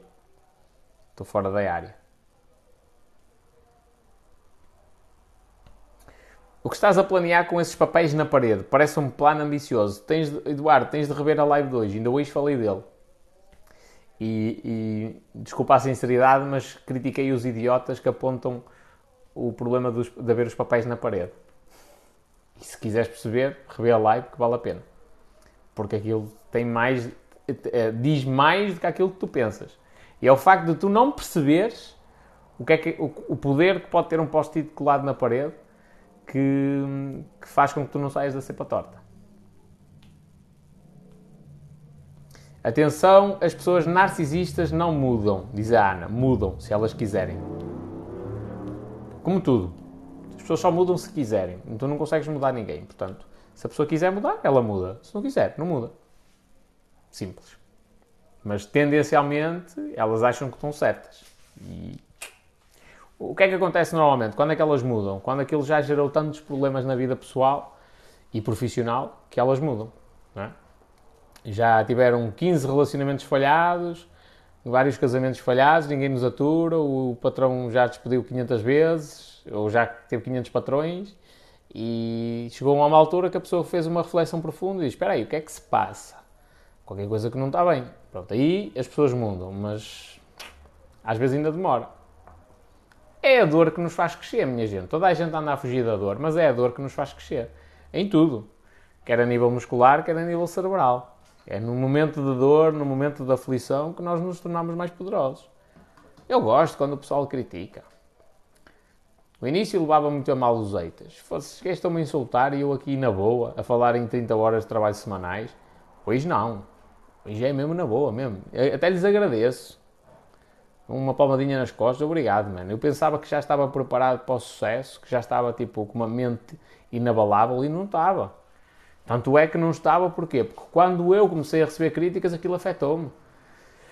Só que o espanhol é tipo, é, é como diz o Taleb, é antifrágil.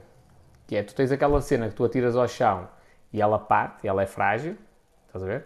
E depois tens uma cena que cai ao chão e não parte, e essa é uma cena que não é frágil, e depois tens uma cena que é antifrágil, que é ela cai ao chão e ela, para além de não partir, ela torna-se ainda mais robusta. Então eu só tenho de lhes agradecer, porque eles se tornam antifrágil mesmo. É. Se eu já era aquele gajo que caguei para a opinião dos outros, então agora, no espaço de um ano, está mais do que trabalhado isso. Impecável. Caguei em todos os aspectos. Caguei quer seja um elogio, Caguei que seja uma, uma crítica. Caguei, caguei. Agora, se alguém me manda uma mensagem do género, olha, ainda hoje respondi uma assim, espanhol, muito obrigado, eu e o meu marido deixámos de fumar por tua causa. Isto mexe comigo, tipo, é ok, é sinal que as cenas que eu estou a fazer fazem sentido. É, aí eu dou valor a essa cena, que é do género, ok, estou no bom caminho. Mas dou valor não é por um elogio, é porque a pessoa realmente mudou e eu sei que aquilo é bom para a vida dela.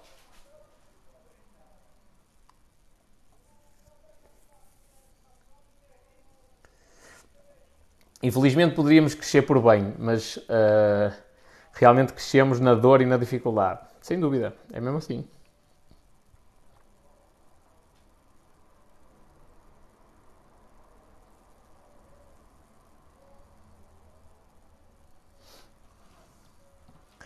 Um, há uma frase no, no, livro de Segredos da Mente Milionária, para terminar, pessoal, que é assim: uh, se nós nos habituarmos a, a se nós nos tornarmos profissionais a resolver problemas, o que é que nos pode impedir de ter sucesso?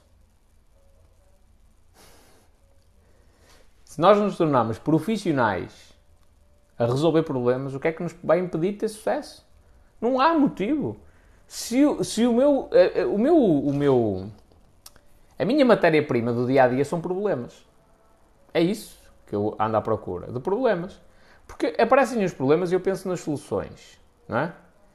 Uh, e, eu, eu, e os problemas surgem e eu começo a, a, ver como é que aquilo pode ser resolvido. E quando eu resolvi uma vez, eu já sei resolver da segunda. Não é? Ei pá, eu tenho de vergonha de ir falar com alguém do banco, ou tenho vergonha de ir falar com investidores, ou tenho vergonha de ir falar com clientes. Se eu fizer isto sistematicamente, eu perdi a vergonha. Tipo, com o passar do tempo, aquilo vai começar a ser natural para mim, certo? Em relação aos problemas, é exatamente igual. Se eu tenho medo, ai, agora? O que é que vai ser? De... E surgiu este problema, e agora? Se eu faço isso todos os dias, se eu estou metido sempre no, mesmo, no meio dos problemas, eu habituo-me de tal maneira a resolvê-los que quando toda a gente estão a tocar sirenes e as pessoas com as, com as mãos na cabeça e tal, para mim eu, eu passo por lá, o que é que se passa? A todo? Siga. Hã? Isto faz-me lembrar uma vez que eu estava na praia. Isto é tudo uma questão de perspectiva. Agora o pessoal vai ouvir música e eles estão aqui no café a tocar. É tudo uma questão de perspectiva. Estava, estava na praia, bandeira vermelha, o mar agitado para o caraças. Eu aí estava como banhista, não como nadador Salvador. E toda a gente, tipo, a dizer aos filhos, ai, não podes ir para a água, olha como está perigoso, olha para o mar, e não sei o quê. E vem um gajo dos quintos do caralho, a nadar, sozinho, trau, trau, trau, trau. Estás a ver? E sai por lá fora. Vinha a fazer triatlo, deve ter ido nadar, estava a fazer o treino de natação, e o gajo vinha a nadar, em alto mar, alto mar, salvo seja, vinha a nadar na costa, e apareceu ali na praia, saiu, tipo, no meio das ondas, e toda a gente, tipo, olhar para ele, dizendo, oi, que é isto? Mano, o mar está agitado na nossa concepção. Não estou a dizer que eles deviam de ir para a água, estás a ver? Na dele estava tranquilo. Onde ele estava a nadar, está tranquilo, para ele aquilo não, não era nada. É tudo uma questão de perspectiva. Então, se nós estamos habituados a resolver o problema, não é? Se nós estamos habituados a andar em mar alto, com o mar muito agitado e não sei o quê. Quando nós estamos na, na praia, normal, com bandeira vermelha, aquilo é normal para nós. Tipo, olha, está calmo até. É? Porque estamos habituados a condições bem piores.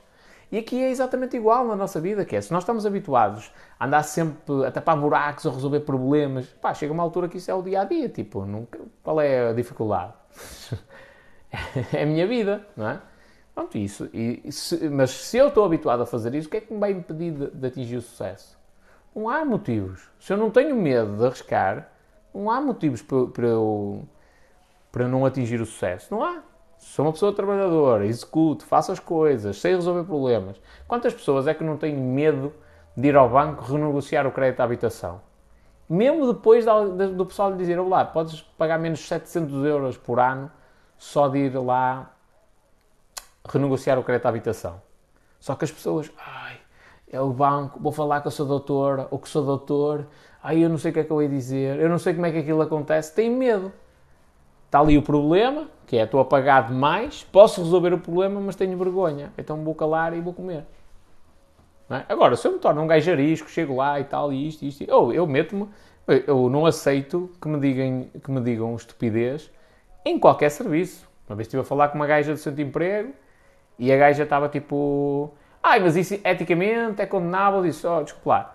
Eu perguntei-lhe a sua opinião. Foi assim. Desculpa, eu perguntei-lhe a sua opinião em relação a isto. Não, eu liguei-lhe para saber o que é que diz a legislação.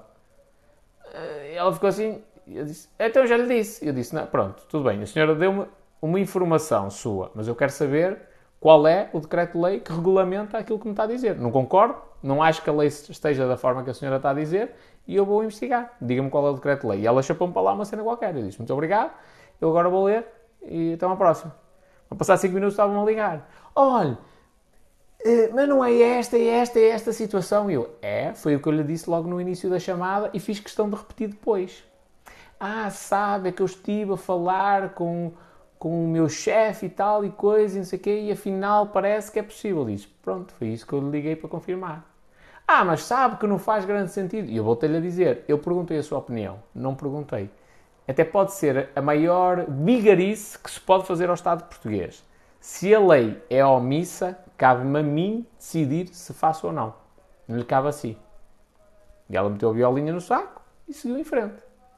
Pronto. E tá, estou a falar com a sua doutora, que estava a falar para mim, que é um gajo com o 12 ano. No outro dia mandei um e-mail aos gajos de centro de emprego. Olha, quero saber quais são as condições para aceder à cena dos estágios profissionais. E o gajo mandou-me um e-mail a dizer assim: se fosse meu funcionário, estava despedido.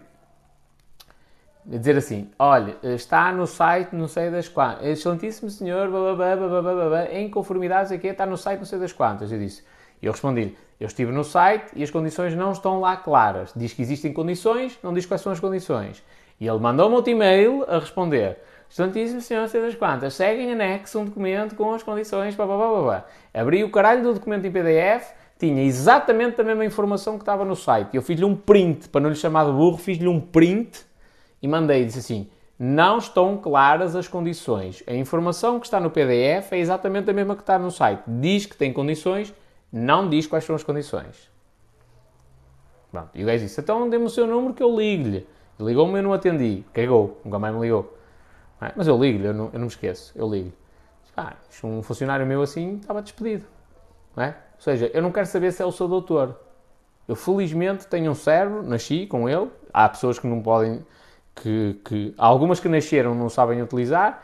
Há outras que, infelizmente, por questões clínicas e, ou melhor, de formações, não nasceram propriamente com o cérebro ou com ele na sua totalidade.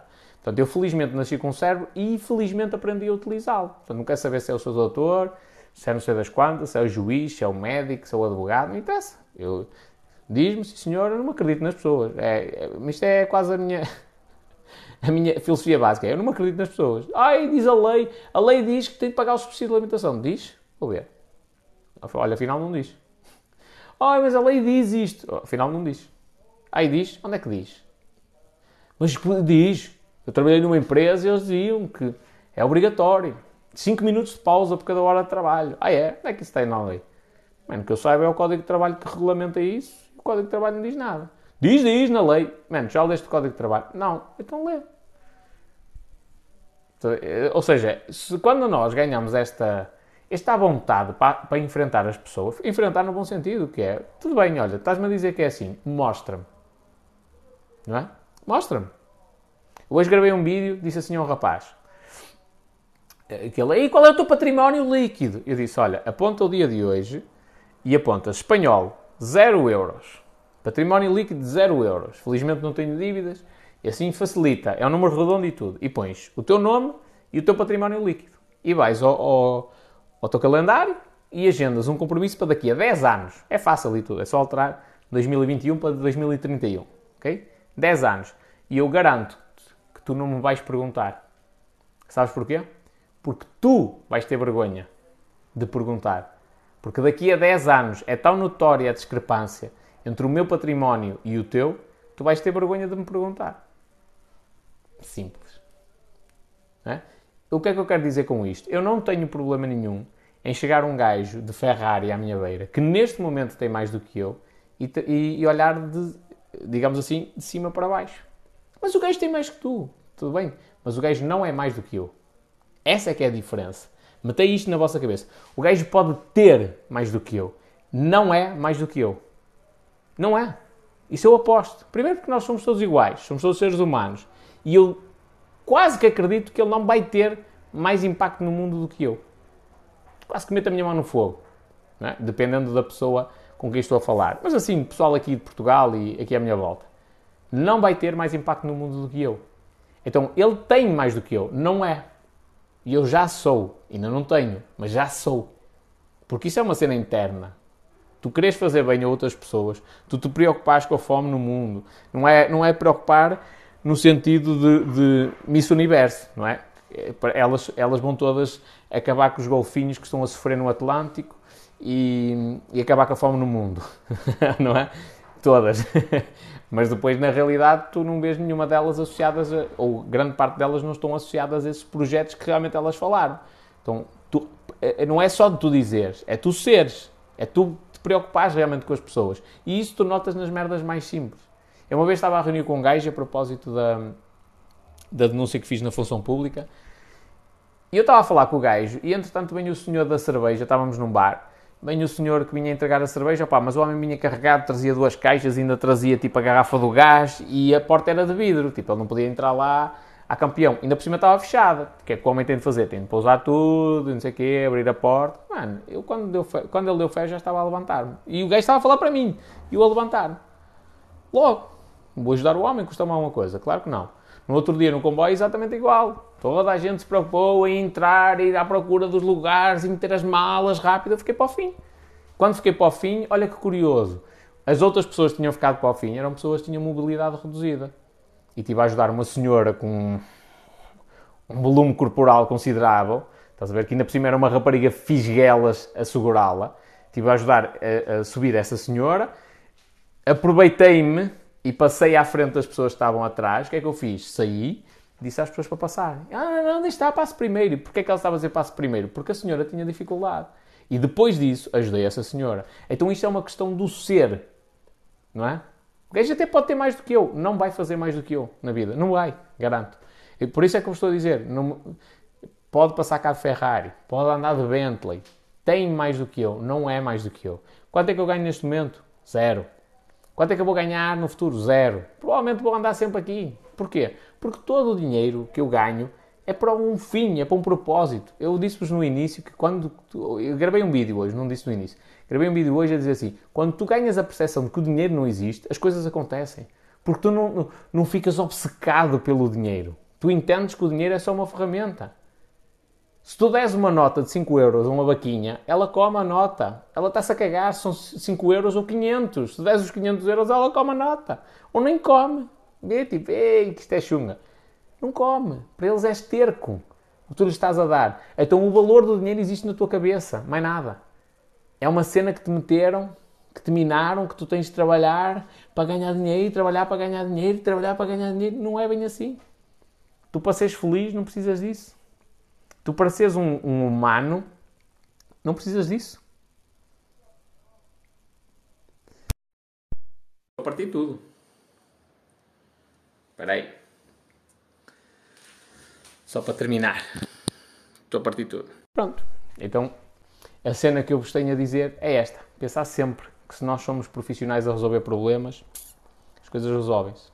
Epá, mas ao espanhol não tenho à vontade para gravar vídeos. Ganhas, testas N de vezes se tu não tens agora a vontade para gravar vídeos para o TikTok, se tu treinares mil vezes, achas que vais conseguir? Vais. Pronto, treinas mil vezes e depois gravas vídeos. Ei, mas ao espanhol eu não tenho jeito para falar em público. Treinas mil vezes e depois começas a falar em público. Ah, mas ao espanhol eu não tenho jeito para negociar. Treinas mil vezes e ganhas jeito para negociar. Ah, não tenho jeito para vender. Treinas mil vezes e ganhas jeito para vender. Tens jeito para vender a partir daí. Treina. Treina, aceita o desconforto. Simples. A partir do momento em que tu aceitas isso, em que na tua vida tem de existir desconforto, oh, o, que é, que é que te está a impedir de ter sucesso? Nada. E depois mentaliza-te outra coisa, que é, não é do dia para a noite. Não é, eu hoje decidi que vou ser bem sucedido, amanhã tenho 20 milhões na minha conta. Não é assim. Aliás, as pessoas que te vão criticar, e baseia-te até nos meus eitas, as pessoas que te vão criticar, essas não vão sair da cepa torta. Porquê? Eles não percebem eles não percebem que não é num ano, ou dois, ou três, que eventualmente os resultados vão aparecer. Se calhar vais demorar 10 anos e os gajos vão gozar contigo 10 anos e ele tem um carro chunga para caralho e ele, o, o espanhol 10 anos ainda continua com o Golf 3 dele. 10 anos ainda continua a andar sempre de fato treino preto. 10 anos ainda tem o mesmo tipo de sapatilhas, foleiras. 10 anos e o gajo ainda continua a viver na mesma casa. 10 anos e isto. 10 anos ainda não ganha dinheiro em condições. Tudo bem? E daí para a frente? Se calhar vai demorar esse tempo. Se calhar vai demorar. Mas daí para a frente. Porque enquanto eles estão a perder o tempo deles a criticar, eu estou a construir um legado. Uma cena bem maior do que riqueza. Um legado. Então, a partir daí para a frente, eu posso ganhar 10 milhões por ano, 20 milhões, 100 milhões. Porque eu, eu é assimétrico, que é uma coisa que não lhes ensinaram. Eles na escola aprenderam uma coisa simétrica, que é tu entras numa profissão, ganhas um salário, depois esforças-te, vais subindo de, de, de, cargo e subindo, e é sempre simétrico. Nunca tens risco, nunca tens, ou praticamente não tens risco, que é uma coisa que a segurança não existe, bem isso não existe, E, e vais sempre subindo, subindo, subindo, subindo, subindo, subindo, de grau a degrau. Nunca há a possibilidade de tu regredir. Nunca. É sempre a subir. Não é? E quando tu empreendes, é assimétrico. Presumindo que tu não vais perder dinheiro, que acontece muitas vezes, mas é assimétrico, vais andar anos a não ganhar nada, mas só que quando tu começares a ganhar, uh, vai a sério.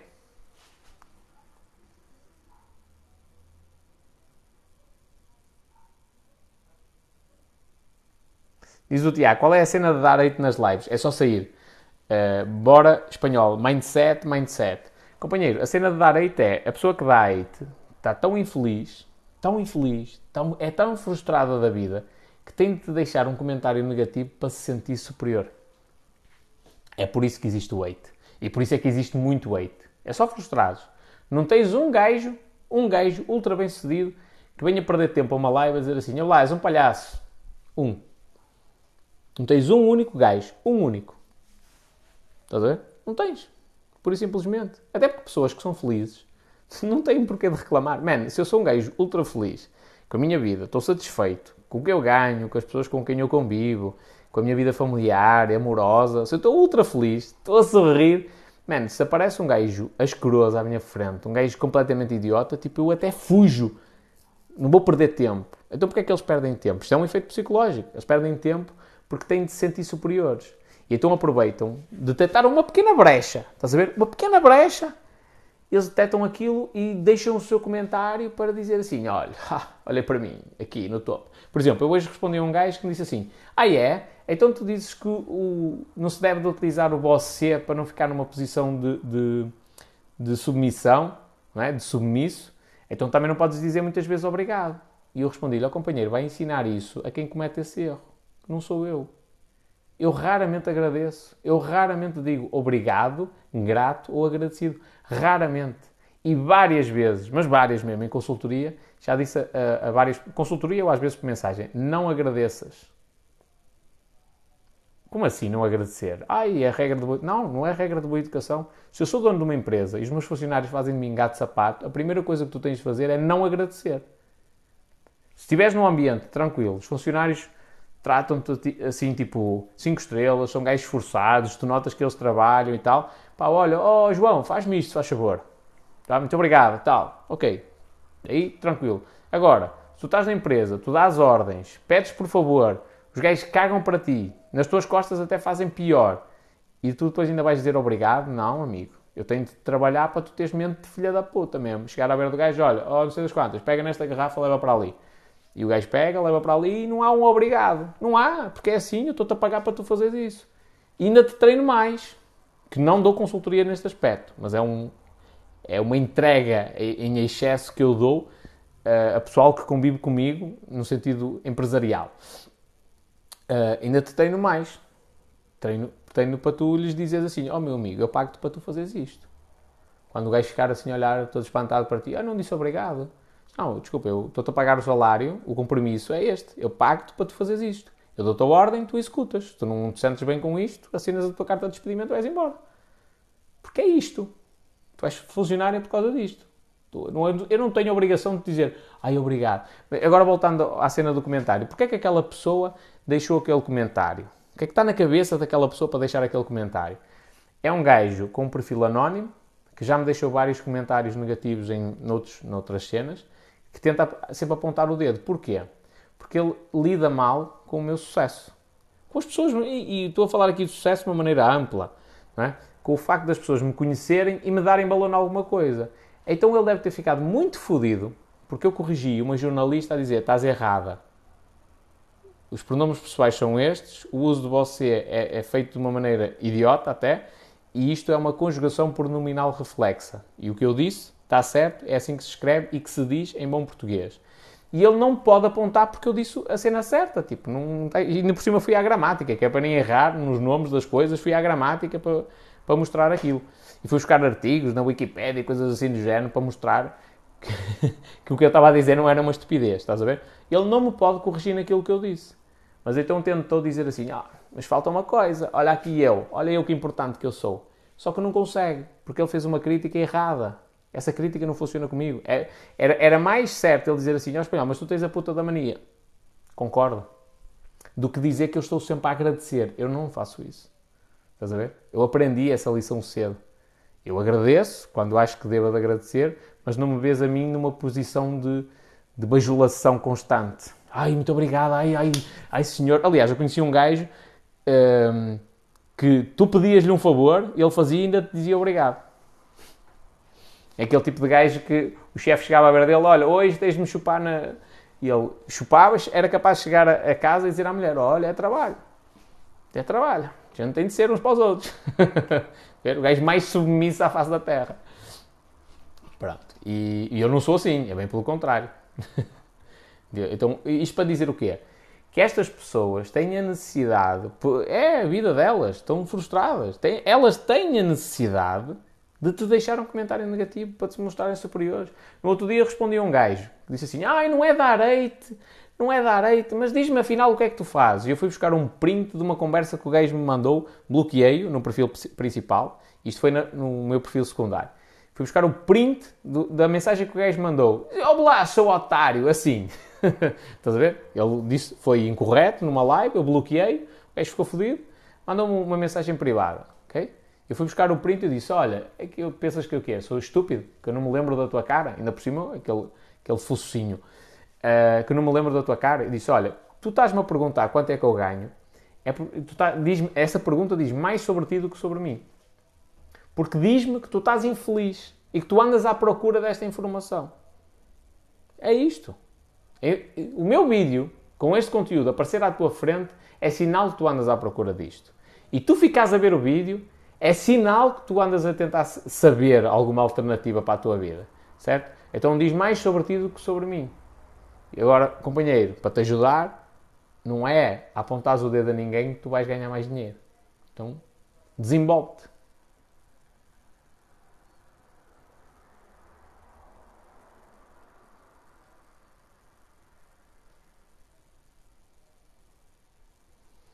O medo move as pessoas. Diz o Tiago, porque tempo é valioso demais para estar preocupado com os outros. Tempo é dinheiro. Mano, eu disse isto também num vídeo. E acho que já disse isto na live. E está aqui, acho que já. Está aqui a Carla, se não estou em erro, e ela não me deixa mentir. Estive num jantar em que estava o cozinho like a boss, o Vitor. Ok? Houve uma polémica gigantesca por causa dele. E eu não sabia. Olha a minha cara de estúpido quando eles estavam a falar e tal. Ai, não sei o quê, e os gajos e não sei o quê. Mas o que é que se passou? E tipo, toda a gente, não soubeste? Não. E mano, é um gajo que eu admiro imenso, que acho que é extremamente talentoso, estou-lhe sempre a chatear a cabeça para lançar o curso de culinária dele. Uh, tento acompanhar o máximo de conteúdo dele possível, mas não tenho tempo para tudo. Então aquela polémica gigantesca, que uma live para aí com 300 ou 400, 400 pessoas, ou uma coisa assim do género, uh, falar sobre matarem animais e não sei o quê passou-me ao lado. Eu nem tive conhecimento disso. Estás a ver? Porquê? Mano, eu estou preocupado no meu projeto. Chegou uma... O Vitor começou-me a ouvir. Foi, foi assim que as coisas aconteceram. Atirou-se aos leões, começou a produzir conteúdo. E agora é o passarinho que vai bater asas e vai voar sozinho. Ele já não assiste às minhas lives, da mesma maneira que eu também não tenho esse tempo para assistir às dele. Estás a ver? Não quer dizer que eu não respeito o trabalho dele e que ele não respeita o meu. É, é diferente. Ele saiu de, da plateia e veio para o palco. Que é essa a minha profissão. É essa a minha função aqui. É tirar-os da plateia e trazer-os para o palco. E a partir daí, cada um segue o seu caminho. Amigos à mesma. Estás a ver? Mas agora imagina o quão ridículo é. Que é, é uma pessoa que eu admiro e eu nem tive tempo de perceber o que é que estava a acontecer na vida dela. Até porque era importante. Se eu soubesse que isso estava a acontecer com ele, como já aconteceu com outras pessoas, eu mando uma mensagem privada a dizer assim: Olha, como é que tu te estás a sentir em relação a esta situação? O pessoal está a dar tango, está a atacar, como é que estás a sentir? Então vamos fazer isto, isto e isto. Ou vais responder desta maneira. Ou vais gravar um vídeo assim. Eu fazia isto, estás a ver? Mas nem isso, nem para o ajudar, eu nem me apercebi das cenas que se passaram. Porquê? Porque eu estou ocupado a construir o meu, o meu império. Não estou preocupado a deixar comentários negativos. E a dizer, olha, tu não é assim. Deixaste o estrugido queimar. Não estou preocupado com isso. Então, todas as pessoas que entram, que te deixam um comentário negativo, são pessoas que estão frustradas com alguma coisa na vida delas. E por isso é que elas se sentem felizes. Mano, há um gajo que eu bloqueei nos primórdios da minha conta. Nos primórdios. Mano, o gajo, eu não sei o que é que ele tem, ele deve ser trolha, uma cena assim. Não sei que infelicidade é que o homem tem na vida que, tipo, tudo, não há uma cena que eu diga, uma, que esteja certa. Tudo, tudo, tudo, tudo, tudo está mal. Estás a ver? É esse um idiota que dizia que era médico e nem sabia escrever. E a cena mais bonita que ele tinha no, no, no perfil dele era uma, uma, panela de bifanas. Pronto. Eu bloqueei esses dois gajos nos primórdios, mano. Nunca mais aparecia à frente deles, felizmente. E eles não criaram perfis falsos, ainda bem, fiquem lá com, os, com as cenas deles. Que assim eu não os chatei e eles não me chateiam a mim. E bloqueei porquê? Porque é muita negatividade, eu não quero aquilo na minha vida. Criei o perfil da equipa do espanhol. Imagina quem acompanhei lá, aqueles dois gajos. Imagina que um ano depois os gajos continuam a fazer a mesma cena, mano. Eu não tenho tempo de responder aos comentários a toda a gente. E os gajos têm tempo de responder a, em todos os meus vídeos. Todos, sem exceção. Olha o quão deprimente aquela pessoa deve ser, mano. Estás a ver? O que, é que posso dizer em relação aos haters? É isto, é isto. Eles têm de comentar porque eles são mesmo negativos.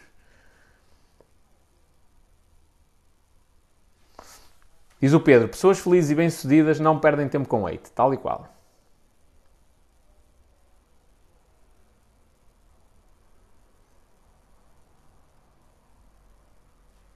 E quando somos solidários, disponibilizamos o nosso tempo para ajudar, sem cobrar? Não percebi bem a pergunta. Em que é que tu queres saber isso?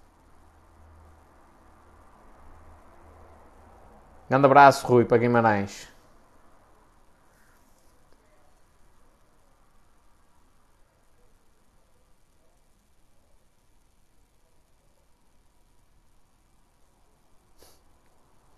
Conheço alguém quase assim. Diz o Helder que no mundo do trabalho, mesmo não sendo patrão e empregado, que deve ser, haver sempre uma distância entre os demais. Companheiro, há uma cena espetacular, que é, tu podes querer que haja, essa distância, basta eu não querer, não há. Ah, mas desculpa, tens de tratar por seu doutor. Não trato. Ei, mas eu sou mais, muito melhor do que tu, sou superior. É a tua, é a tua perspectiva, para mim és igual. Basta um não querer, dois não fazem. É como o sexo. Pá, eu percebo que as pessoas queiram manter distância, especialmente as mulheres, porque depois estão sempre a ser mal interpretadas e tal. Eu percebo isso e toda a gente é livre de o fazer. Agora, há uma coisa que tu não mudas: é a minha visão. A minha visão é: eu olho para ti, o Helder, e olho para a Isa, e olho para a Carla, e olho para a Ana, e olho para o Guilherme, e sois todos iguais. Independentemente da licenciatura, cada um tirou, do cargo que tem, é igual. É, olho para toda a gente igual. E sabes que é uma coisa curiosa, que é precisamente por esse motivo que muita gente se relaciona comigo, ou gosta de falar comigo. Que é, eu não estou aqui com julgamentos. É, tu és um ser humano, eu sou um ser humano. Eu não sou perfeito. Eu tenho erros, cometo muitos erros. Já fiz sofrer pessoas. Não é que o fizesse intencionalmente, mas já fiz sofrer pessoas. É? Tipo, não sou nem mais, nem menos do que ninguém. Cometo erros, como toda a gente, acerto em algumas coisas, como toda a gente. Agora, é grave quando, por exemplo, um hater só vê negatividade. Só, eu nunca acerto em nada. Mano, por mais. Até um relógio parado está certo duas vezes por dia, não é? Isto é clássica. É impossível que eu não diga uma coisa acertada, meu. Aqui ainda por cima, eu acho que os, haters às vezes não têm esta percepção. Eu sou um gajo que estuda muito. Muito, muito, muito, muito, muito. Estás a ver? Quando eu trago aqui um vídeo de 15 segundos, 30 segundos, um minuto, que te estou a dar uma informação, aquilo é baseado, na maioria das situações, num estudo científico qualquer. Estás a ver? Que eu li, ou li um livro que fala desse estudo e li o resultado final, não é? Que eu não preciso ler o estudo todo e andar lá a ver a, a bibliografia e essas coisas. Li o resultado final e decidi partilhar. Para mim fez sentido, decidi partilhar. E os gajos pensam que eu estou a tirar apostas de pescada tipo do zero. Que não entendem. Não entendem que cada hora que eu passo aqui a gravar conteúdo tem tipo 5 ou 6 horas por trás de estudo. E eles não entendem isto.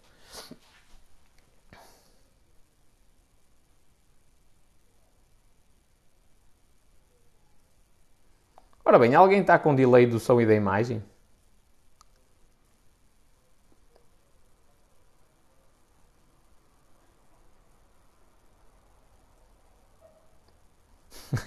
a partir de hoje, por favor, é excelentíssima Sofia. Havia uma senhora numa numa clínica, acho que era em Passo de Ferreira. Uh, ah, eu, eu, até apontei essa merda no meu telemóvel para gozar com ela. Mas na altura não havia redes sociais como o TikTok, mas até apontei isso para gozar com ela. Que era, uh, ela dizia Senhora Dona, ok? Mas de tantos anos a dizer aquilo e de tanto encurtar a, a, a frase, a senhora dizia Sona, Sona não sei das quantas, Sona não sei das quantas, tipo Sona. Era ridículo.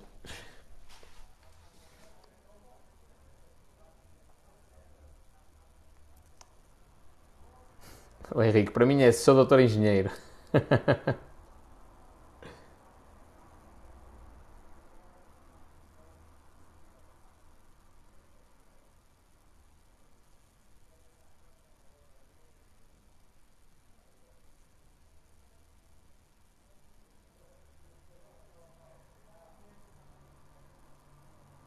O delay é pequeno, ok, menos mal. Também está a acabar.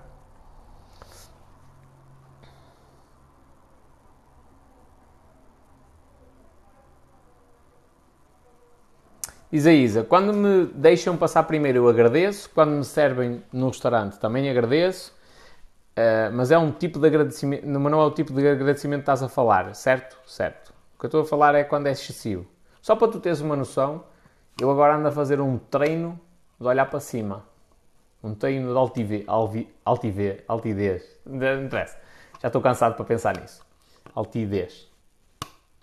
Que é, só, só vou caminhar sempre olhar para cima não olho para o chão. Uma posição dominante, superior. Estou a treinar isto, estou a treinar o meu corpo para ter uma postura dominante. Em tudo.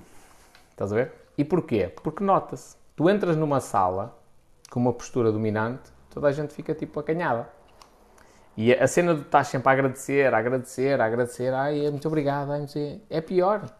Especialmente se estás numa, uh, numa altivez, estou aqui a dizer numa posição dominante. Do, dominante.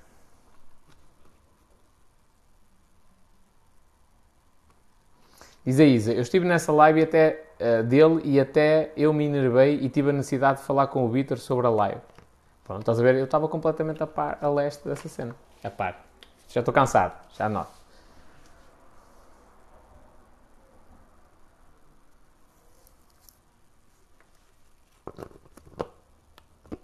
Diz a, eh, a Lilian, não é? Eu atendi um cliente assim, a berrar, dizendo que era seu doutor e que o seu diploma dava-lhe permissões. E levou logo uma chapada. Uh, potente, não é? Uma vez, a pior pessoa, uma das piores pessoas que eu atendi alguma vez no apoio a cliente foi uma senhora que dizia: Eu, porque eu sou professor e eu trabalho na função pública. E estava aos berros a dizer-me o que é que ela ia fazer com os filhos porque não tinha internet e televisão e os técnicos só podiam ir no dia a seguir. E eu preciso mesmo dizer, minha senhora, já parou tipo, para pensar e está 5 minutos com as crianças a falar com elas e a brincar?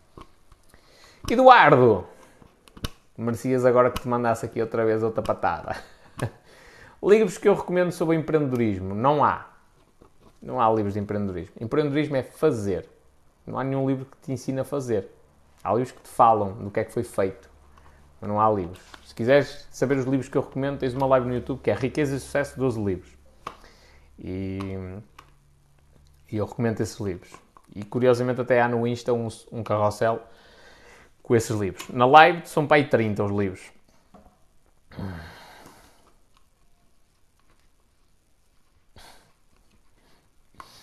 Diz a, a Lilian. Eu fui cínica quando ele berrava. Eu perguntava com quem estava a falar e depois tratava de forma igual.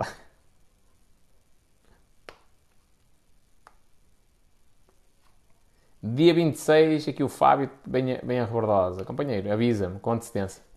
Se estás a avisar, ok, mas depois lembra mais próximo da data. Tranquilo. Grande abraço aí para a Suíça. Uh, e é isto. E já agora, o obrigado porque é que não pode existir de tanta maneira? É, é como o você. A origem do você é à vossa mercê. Eu estou à vossa mercê. Era um escravo que dizia isto. Eu não vou dizer você a ninguém. Vou dizer você o quê? As pessoas têm de me tratar. Ó oh, rei. Ó oh, reizinho. é assim. Se eu estou numa postura, se eu quero ter uma postura dominante, eu não posso estar a, a, a usar. As palavras têm um poder muito grande. Eu vou falar disso na mentoria de copyright. As palavras têm um poder muito grande.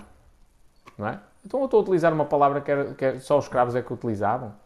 É? Ai sim, meu senhor, ai. Isso é mesmo o discurso daquele pessoal que anda à minha volta que diz assim: ai, a gente. Opa, o nosso emprego não é perfeito. Já foste. Matei uma ganilha. Ah, o nosso emprego não é perfeito, opa, mas a gente tem de trabalhar, tem de fazer alguma coisa da vida e temos contas para pagar e não sei o quê. Tipo, estas pessoas têm mentalidade de pobre. Não vão sair daquilo. Eu não, eu, elas estão-me a dizer isto, eu não as ouço. Estou-me a rir até. Porquê? Porque eu não quero ter a mesma mentalidade do que elas. E aqui é exatamente igual. Em relação ao obrigado, é a mesma coisa. Eu digo muitas vezes obrigado. Ao Gabriel, por exemplo. E, oh, Gabriel, eu precisava que fizesse isto e não sei o que, assim, obrigadão. Porque a relação que eu tenho com ele, apesar de que sou eu que o contrato e eu pago-lhe um salário, não é? É, é uma relação patrão-empregado, mas ele é altamente. E é um. É um uh, uh, Pá, é um gajo ultra responsável. Pronto, eu tenho esta relação com ele. Pá, se fosse outro gajo, eu já trabalhei com gajos assim. Já trabalhei com gajos, eu não dizia obrigado. Olha, vê-me isto, isto, isto. Está feito. É isto. Eu estou-te a pagar para tu fazeres isso. Não é, eu não tenho de te agradecer. Da mesma maneira que há pessoal que diz, ai, mas eu chego sempre a horas. Mano, isso é, um, é uma obrigação. É, eu não vou, eu, eu, não tenho de acender uma velinha e meter num altar à Nossa Senhora porque tu chegas a hora todos os dias para trabalhar. Não, isto é uma obrigação tua.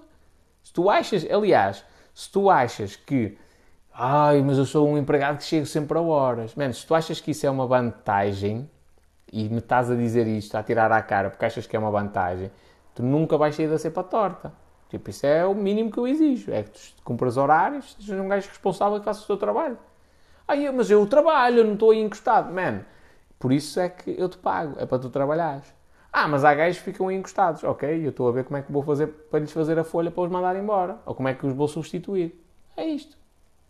É este o mundo.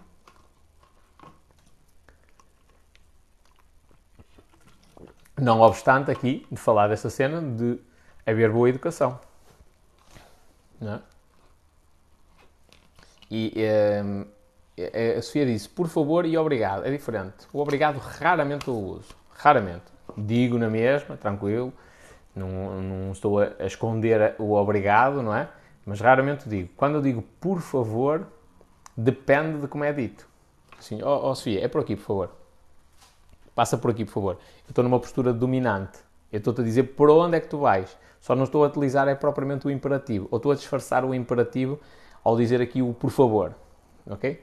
Outra coisa é dizer assim: Oh, oh Sofia, preciso da tua ajuda, por favor, a sério, por favor, por favor, por favor. Aqui estou numa posição de submissão, novamente. E eu raramente faço isto. Raramente, raramente, raramente.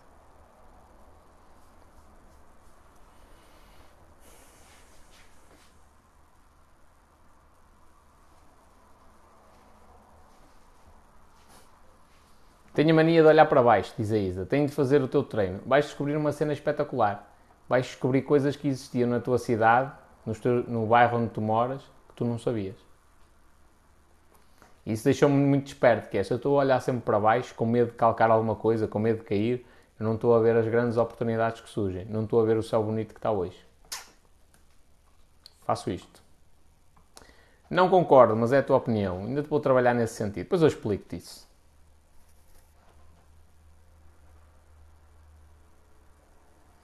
Não vamos falar de chegar a horas, diz a Carla. É excessivo quando nós temos é, é, é, a postura de liderança em todas as coisas. Eu, por exemplo, eu há determinadas reuniões, não, não agi bem, tenho de ganhar mais confiança, tenho de entrar mais assim, mais agressivo, ou mais assim, ou mais assado, ou mais não sei das quantas. Tudo isto que influencia.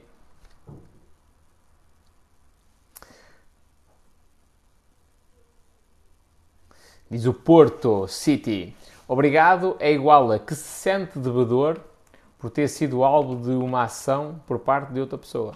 É isso. É a reciprocidade a funcionar contra ti. É tu a sentir-te na necessidade de retribuir àquelas pessoas. Uh, ainda no outro dia disse isto a uma, a uma pessoa, a propósito de uma brincadeira, dizer Ei, estás grávida? Uh, e disseram que sim. Uh, e, e eu disse: Olha, eu fui jogador de póquer muito tempo.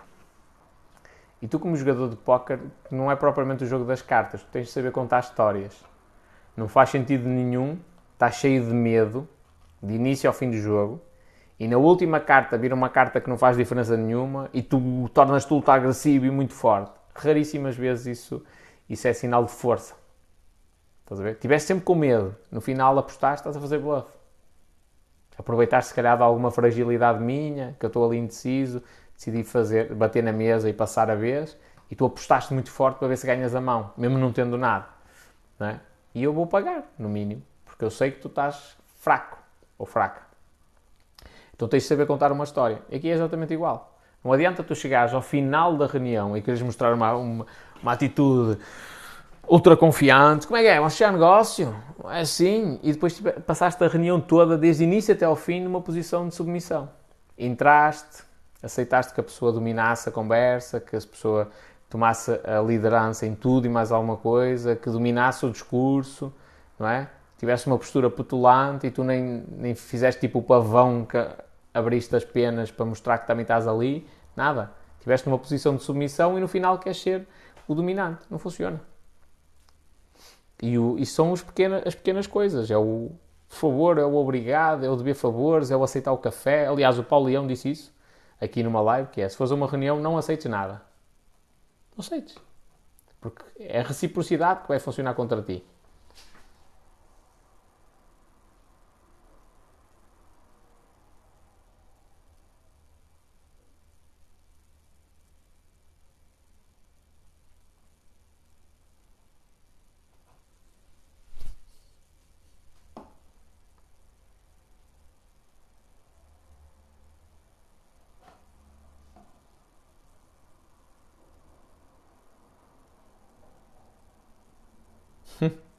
Chefe meu perguntou-me porque é, que, porque é que eu tenho sempre de me posicionar? E a resposta da, da Lilian é porque penso. Tal e qual.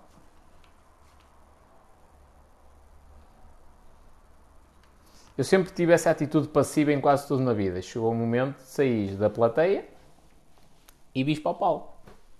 Mas quando vens para o palco, vens como moço. Se calhar nem para, para personagem, para figurante bens. Vens para o palco, e olha, vai ser um moço que chega os cabos ou os adereços aos atores.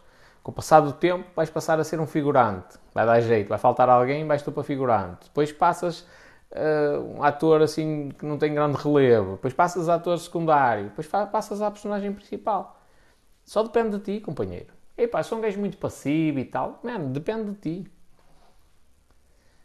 O, há gajos que sempre levaram no focinho na vida. Tipo o Elon Musk teve de fazer uma operação ao nariz porque foi vítima de bullying. Okay? Hoje, se calhar, grande parte desses gajos trabalham para ele. E ele, se calhar, se calhar, não sei, ainda anda a brincar com o horário deles. Olha, apanha esse gajo a trabalhar 12 horas, dá-lhe só um dia de folga, agora faz isto, agora faz aquilo. Os gajos a darem malucos. É vingança, pode ser. E se for, não condeno. Uh, o Conor McGregor era alvo de bullying. Era o gajo que levava no focinho. Uh, hoje, se algum dos gajos que fazia bullying com ele uh, decidir tipo, ir ter com ele, enfrentar ele cara a cara, primeiro tenho dúvidas que tenham coragem de o enfrentar cara a cara. E a probabilidade de levarem no focinho é muito grande. Mano, só depende de ti. Está nas tuas mãos. Qualquer coisa. Olha, tem medo das pessoas que são obstinadas, obsessivas por alguma coisa. Tens de ter medo dessas pessoas. Pode ser o gajo mais magro à face da terra, pode não ter músculo, pode ser um gajo tipo caladinho, mas se o gajo for obsessivo, mano, ele passa à frente de toda a gente. Toda a gente. Porquê? Porque ele é capaz de sacrificar tudo na vida dele para cumprir aquele objetivo. Estás a ver?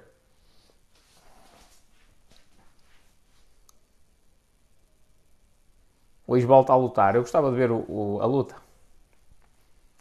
Gostava de ver a luta. Pronto. E é só para te dizer que isto não há, não há campeões à nascença. Aliás, é o contrário. Em quase tudo, especialmente no desporto. Os gajos que normalmente, porque têm uma condição física diferente, são mais desenvolvidos, têm mais músculo, os gajos que estão na frente normalmente são os que ficam para trás. Porque depois no jogo da vida eles habituam-se ao comodismo de estarem sempre em primeiro lugar e acham que aquilo vai durar para o resto da vida. Estás a ver? Enquanto isso, os outros desgraçados tiveram de desenvolver técnica tiveram de aprender. É tipo o McGregor. Era, era vítima de bullying, levava no focinho, teve de ir aprender artes marciais. Não é? E agora, hoje, a priori, deve estar a lutar, esta hora. Não é? era vítima de bullying, levava no focinho. E agora vais buscar aqueles gajos que lhe batiam e mete-os à frente deles. tipo, os gajos até, até se borram as cuecas. Olha Paulo, como é que é? Pronto, então é um bocadinho por aí. Então só depende de ti, mano. Só depende de ti evoluir. Eu sou um gajo passivo, sou um gajo muito na boa, sou um gajo muito calado. Só depende de ti. Não depende de mais ninguém. És tu que decides, olha, vou fazer assim a partir de agora. Parti 2, olha, eu, fiz, eu tomei essa decisão na minha vida. Eu andava aqui no, no, no ciclo, em Rebordosa. Pá, era um gajo caladinho até, pronto, mandava as minhas piadas, mas era um grupo muito restrito de pessoas que gostava de mim. Eh, ou melhor, que, se, que lidava comigo. E depois havia, tipo, o primeiro gajo a levar no focinho, quem era? Era eu. Pronto. E eu quando mudei para a escola de Baltar, eu disse assim, não, a partir de hoje eu vou ser um gajo conhecido. E fui, mano. Só dependeu de mim. Tornei-me o gajo mais conhecido de toda a gente na escola. Toda... É, tu podias conhecer muita gente, mas a mim tinhas de conhecer. Era mais ou menos isto. Estás a ver? E porquê? Porque eu, eu defini que ia fazer isso. Defini como um objetivo. Vou-me tornar um gajo conhecido.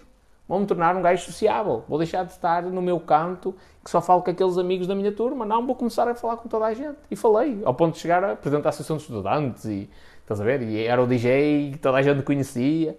Mano, isso só aconteceu por um motivo. Porque eu primeiro meti na minha cabeça, pensei o verão inteiro, o que é que eu vou fazer? Tal, tal, tal, tal, tal. E depende só de ti, mano.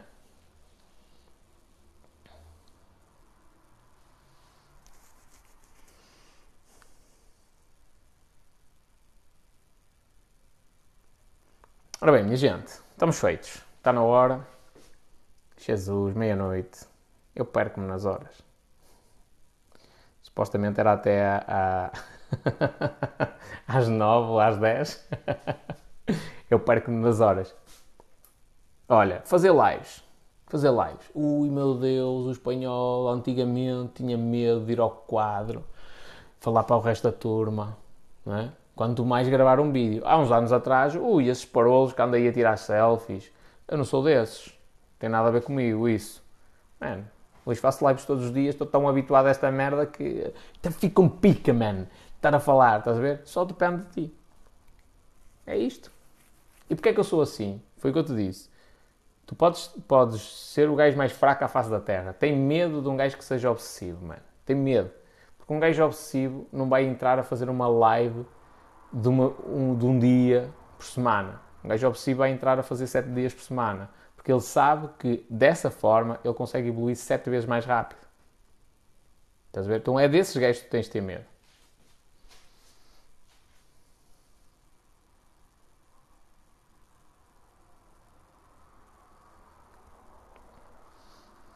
Ó oh, Paulo, o pessoal está aí a dizer, vais fazer uma live tu, vais ficar com eles aí até às tantas. Não, que ele, ele, ele pensa já nas putas, que é sábado. não é dia estar aqui em live.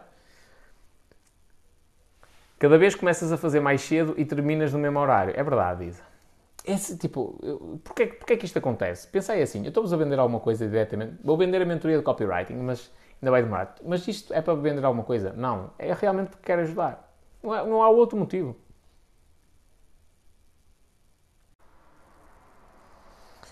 Oi, voltei, voltei ao TikTok, voltei ao TikTok. Voltei, voltei. Ok. Uh, Armando, companheiro, subir ao palco só depende de ti. Não depende de mais ninguém. Ei, mas ao espanhol, ninguém me convida para ir atuar no palco. Man, o Silvio Santos, brasileiro, também queria ser apresentador de, de televisão. Ninguém acreditou nele. Sabes o que é que ele fez? Comprou um canal de televisão para ser apresentador. Quando tu és o dono, tu mandas. E aqui é exatamente igual. Epá, mas não surgiu a oportunidade. Não interessa, compras um teatro inteiro para ti. E sobes ao palco. Mas só depende de ti. Os palcos estão aí. E, gente, a dificuldade hoje em dia é arranjar gente para gravar conteúdo. Não sei se, se isto é notório está na vossa percepção, mas é difícil arranjar gente para gravar conteúdo. Para empresas. A ser pago. Portanto, quem quiser subir ao palco, sobe. Diz a. Uh, Esquece-me sempre. Lilian. Ele era camelô, que é vendedor de rua. É isto. Eu vi, uma, eu vi um vídeo que ele diz assim: As pessoas não sabem o que é que nós passamos e tal. Lá com aquele microfone, aquele já era imagem de marca aqui à frente, tipo, abriu assim o casaco, completamente suado naquele estúdio quente para caraças e ele de casaco, tipo, a ficar bem, não é?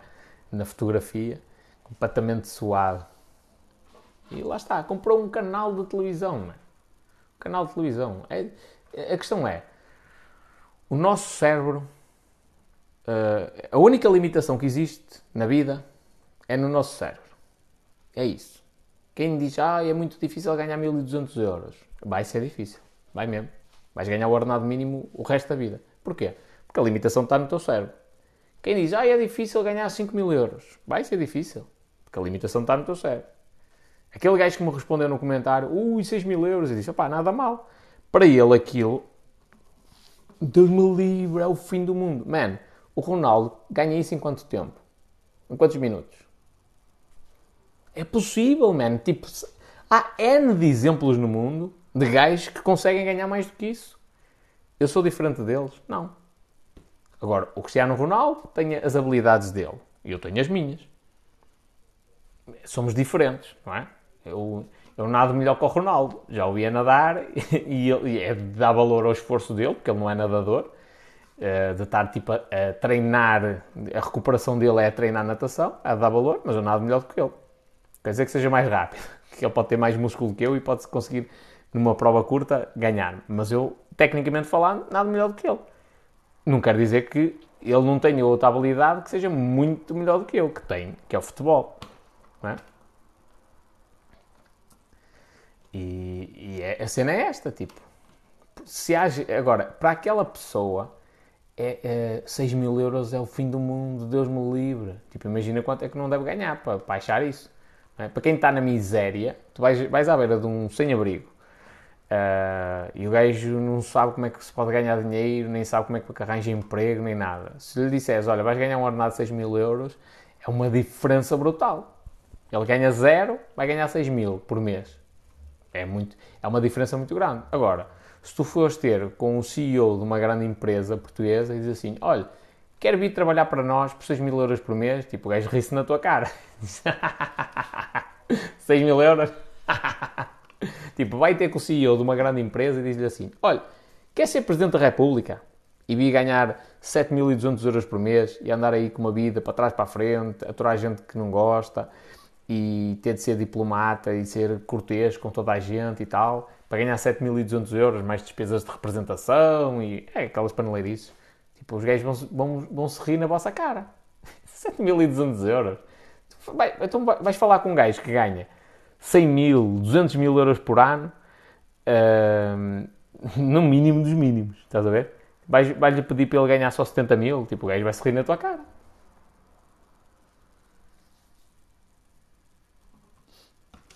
Ainda vou, vou vender Telecom para, para mim e para o Lion. Não sei. Telecom que é? Mel? Muitas pessoas ficam limitadas pelo receio de arriscar. Esse receio não existe, mano. É isto. Quando tu, quando tu percebes que o dinheiro não existe, é um conceito só. Quando tu percebes que o medo não existe, que é só um conceito, esse medo de arriscar é só um conceito que alguém criou, como é que tu vais acreditar numa coisa que não existe? Estás a ver? Imagina o seguinte: tu és ateu, não acreditas na existência de Deus, ou é agnóstico até, melhor dizendo.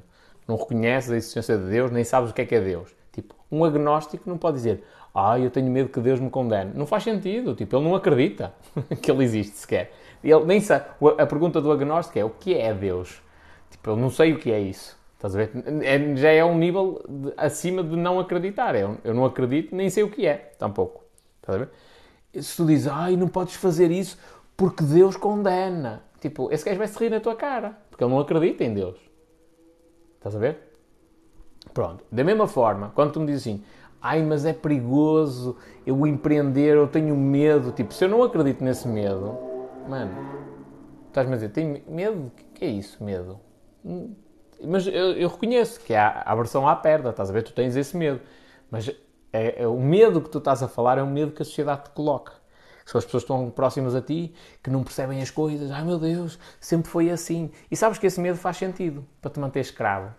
A partir do momento em que existiu uma cena chamada República, Liberdade, upa, upa, vamos, vamos pegar nas rosas, na, na, sim, não é as rosas, é os cravos, os cravos e agora somos livres, somos livres. Começou a ser necessário ter um, um outro instrumento de manipulação para te manter escravo, não é?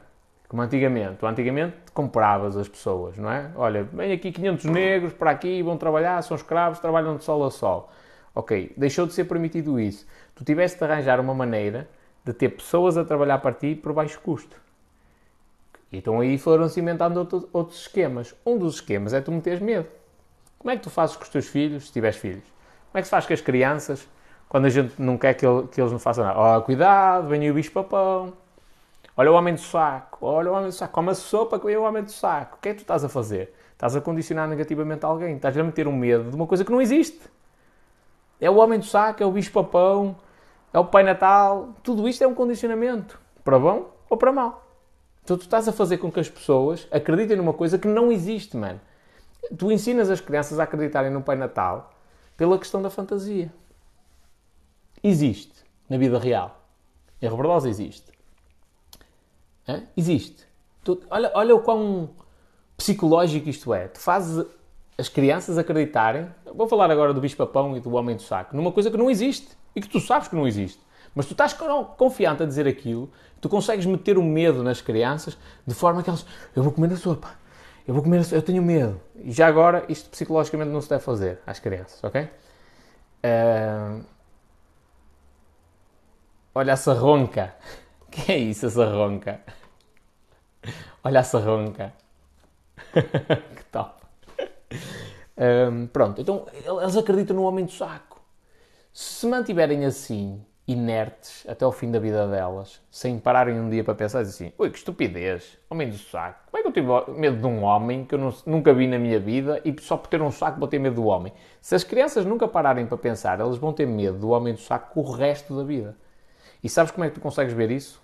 Num caso limite, pegas numa criança com deficiência mental, ensinas-lhe a ter medo do homem do saco. E ela vai crescer a vida e vai passar a vida toda a ter medo do homem do saco porque cognitivamente falando, ela não tem uma capacidade uh, mais desenvolvida para analisar de forma crítica aquela informação que tu lhe deste. Então ela vai se acreditar naquele medo. E o que te está a acontecer é exatamente igual. Os teus pais, os teus amigos, a tua namorada ou a tua mulher ensinaram-te a ter medo do homem do saco, que neste caso aqui é o medo de empreender e tudo mais. E basicamente tu estás com esse medo, que é um medo que não existe. Estás a perceber? Eh, imagina o seguinte: Tu abriste um negócio, 30 mil euros, correu mal, ficaste endividado. Mano, pensa isto de outro prisma. Comprei um carro e foi uma fantochada. E vou pagar o carro e não o tenho. Vais morrer por causa disso? Não. Vais andar a pagar, vais trabalhar por conta de outra, vai ser mais difícil a partir daí, mas a tua vida não acabou.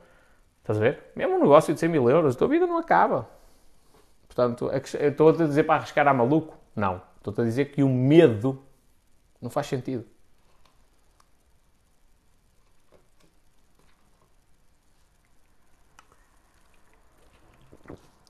A Liliana a dizer, se eu já ouvi, menino, não assobis que chama as cobras, também já, já ouvi isso. Benfiquista do Norte, que nome. Os padrões de bem, pá.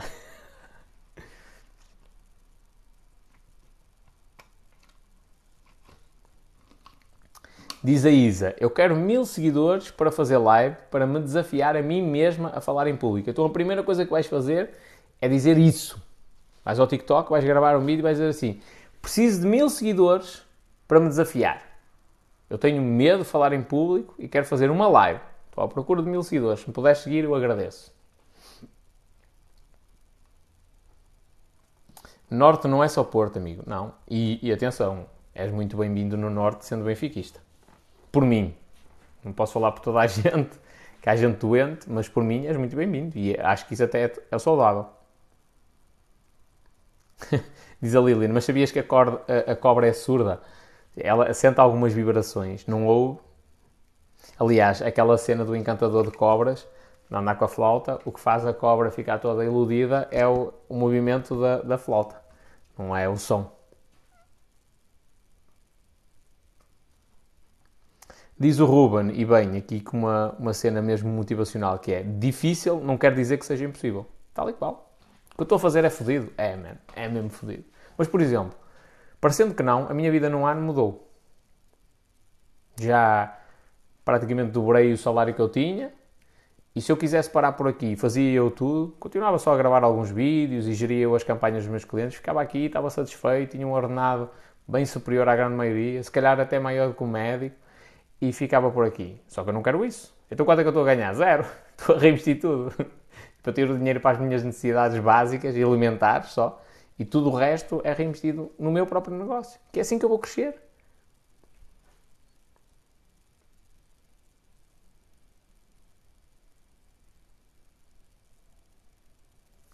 Infelizmente vejo as pessoas a acreditar no impossível. Ruben, uh, acreditar no impossível também é bom. Porque nem sempre. Quem é que te disse que é impossível? Hum? Pensa nisso. É, é, profundo e é filosófico, mas pensa nisso. Quem é que te disse que é impossível? Olha, toda a gente na NASA dizia que o que o Elon Musk queria era impossível. Hoje é evidência, é facto. É possível. É possível criar foguetões reutilizáveis. É possível o homem ir a Marte da maneira que ele projetou. É possível. Toda a gente hoje sabe que isso é possível mas especialmente da questão dos foguetões reutilizáveis. E na altura ele sofreu muitas críticas e duras críticas, inclusivamente de gajos que ele idolatrava, que diziam que ele era maluco e que estava a tentar uma coisa que era impossível. Então, como é que alguém pode dizer que é impossível? Não pode. Aí, ó, espanhol, é impossível viver eternamente. Não sabes, mano. Já é a cena da impressão de órgãos com base no teu ADN. Não sabes. Não sabes como é que a tecnologia vai evoluir. Se calhar hoje não estamos nesse ponto. Se calhar, nem, nem nisso tens certeza. Para ter certeza disso, tinhas de ter, tinhas de ter a maior fortuna do mundo, os maiores profissionais do mundo a trabalhar para ti e eles dizer, opá, nós não conseguimos. E mesmo assim, se calhar, não estão a analisar todos os prismas, porque se calhar até é possível. Já se fala nisso, já se fala da imortalidade graças à, à evolução da tecnologia no que diz respeito à impressão de órgãos.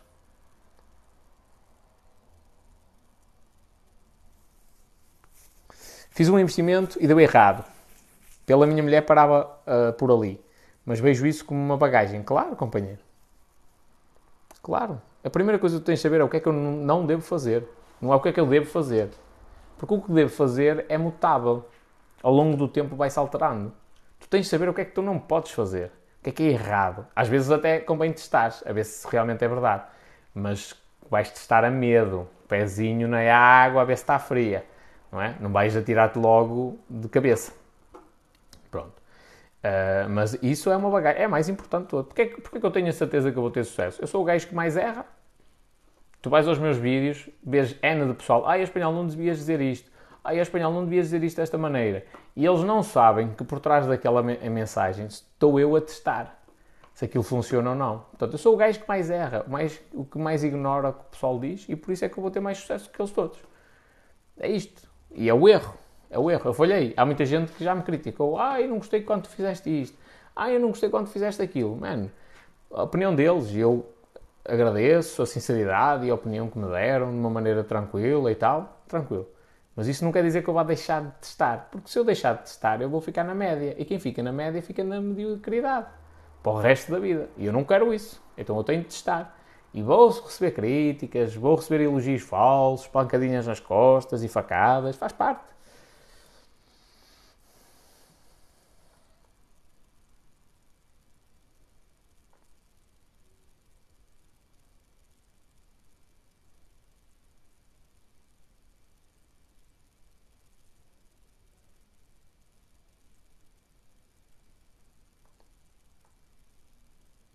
Dia quero fazer um direto contigo. Tranquilo, companheiro.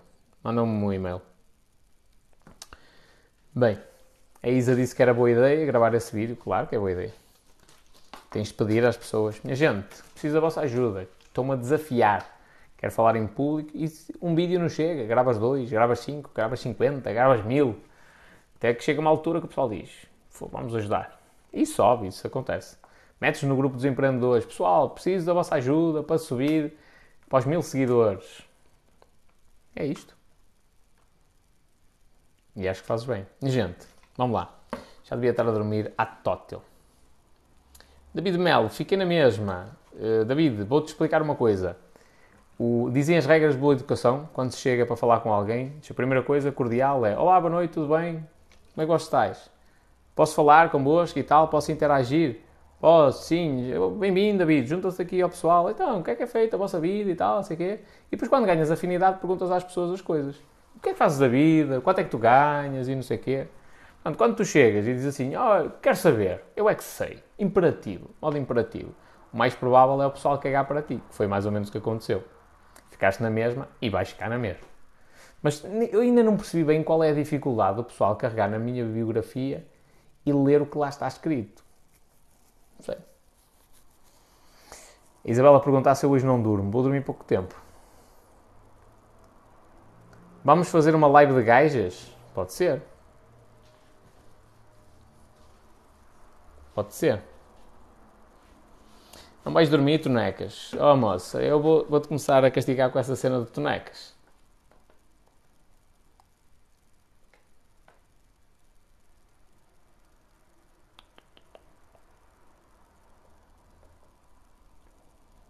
Dun, dun, dun.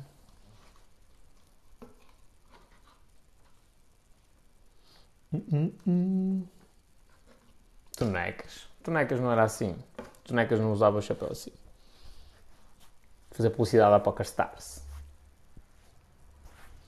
Olha, um, um, tipo de condicionamento. Agora até fica esquisito, não fica? Assim.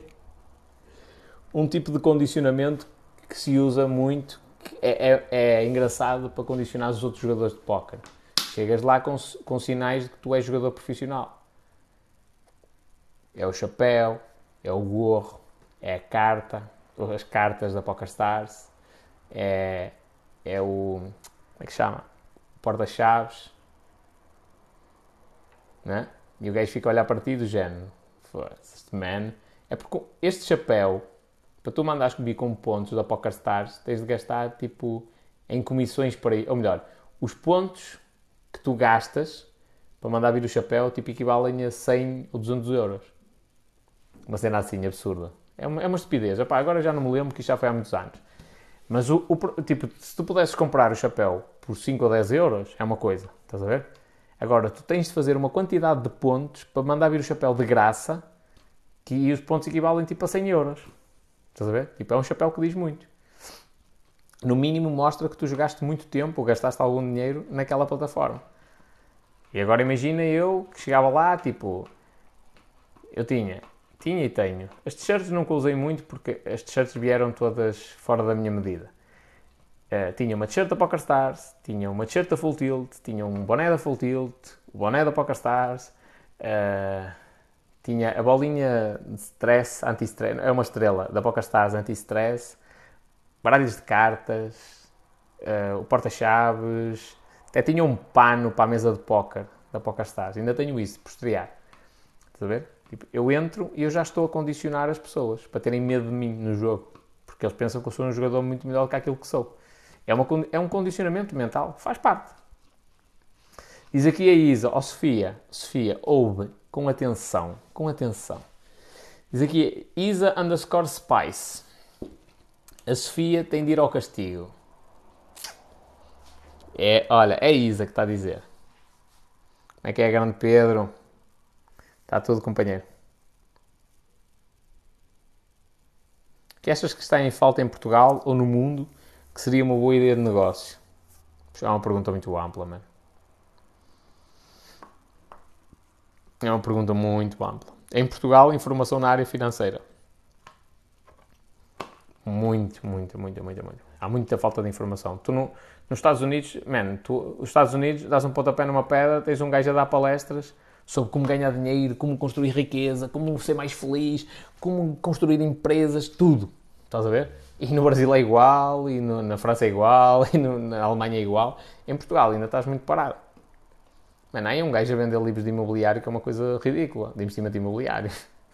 Ainda por cima, aparece-te a publicidade no Facebook e no Instagram de um livro assim. Tu vês a imagem do livro, ele parece isto, mano. Parece isto, tipo, desta dos dois, ok? E o livro tem 100 páginas. A coisa mais ridícula que eu li na minha vida. Não tirei nenhum apontamento, só para tu veres. O livro tem 100 páginas, não tem nada de original, não tem uma única referência bibliográfica. O livro tem isto. Nem isto é, é que ele ainda por cima nem sequer é A5. É tipo, é mais pequeno. É para aí assim. Estás a ver? Ridículo, ridículo. Aliás, eu mal vi essa publicidade a primeira vez. Houve um gajo que nos comentários disse logo: uh, estão a inflacionar bastante o livro. Ele é bem mais pequenino. Isto só comprova que há falta de informação nesta área. Estás a ver?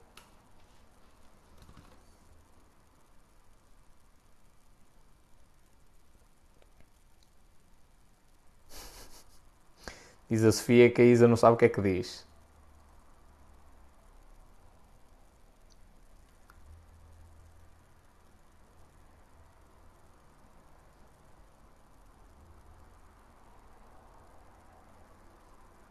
Ora, vamos começar aqui nos bloqueios.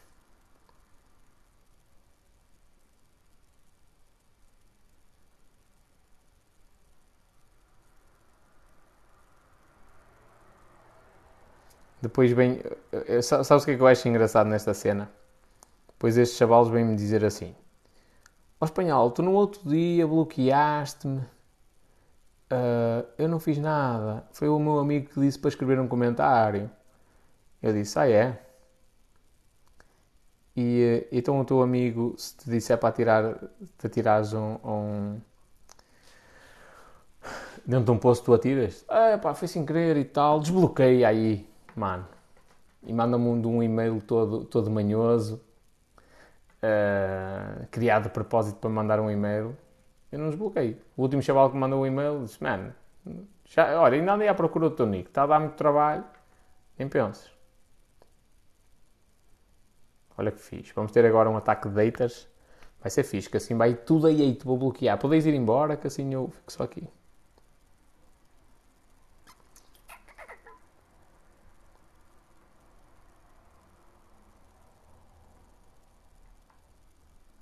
Tens um brasileiro, Gerson no TikTok, diz a Isa. Aqui mais parece uma lavagem cerebral. Tem uma coisa que diz correto, mas o interesse é vender a mentoria. Opa, eu, eu não tenho problema nenhum desse pessoal que, que é, é, agressivo na venda. Não é a minha postura, mas não tenho problema nenhum com isso. Desde que não seja nada de enganar e coisas do género.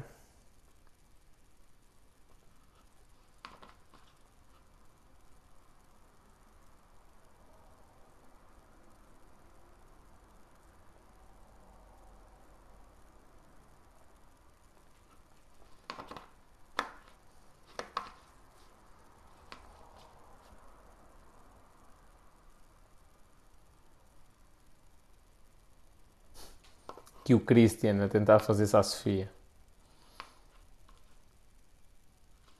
O que falta em Portugal para facilitar a abertura de novas empresas? Gente com tomates na, nos cargos políticos, que não tem.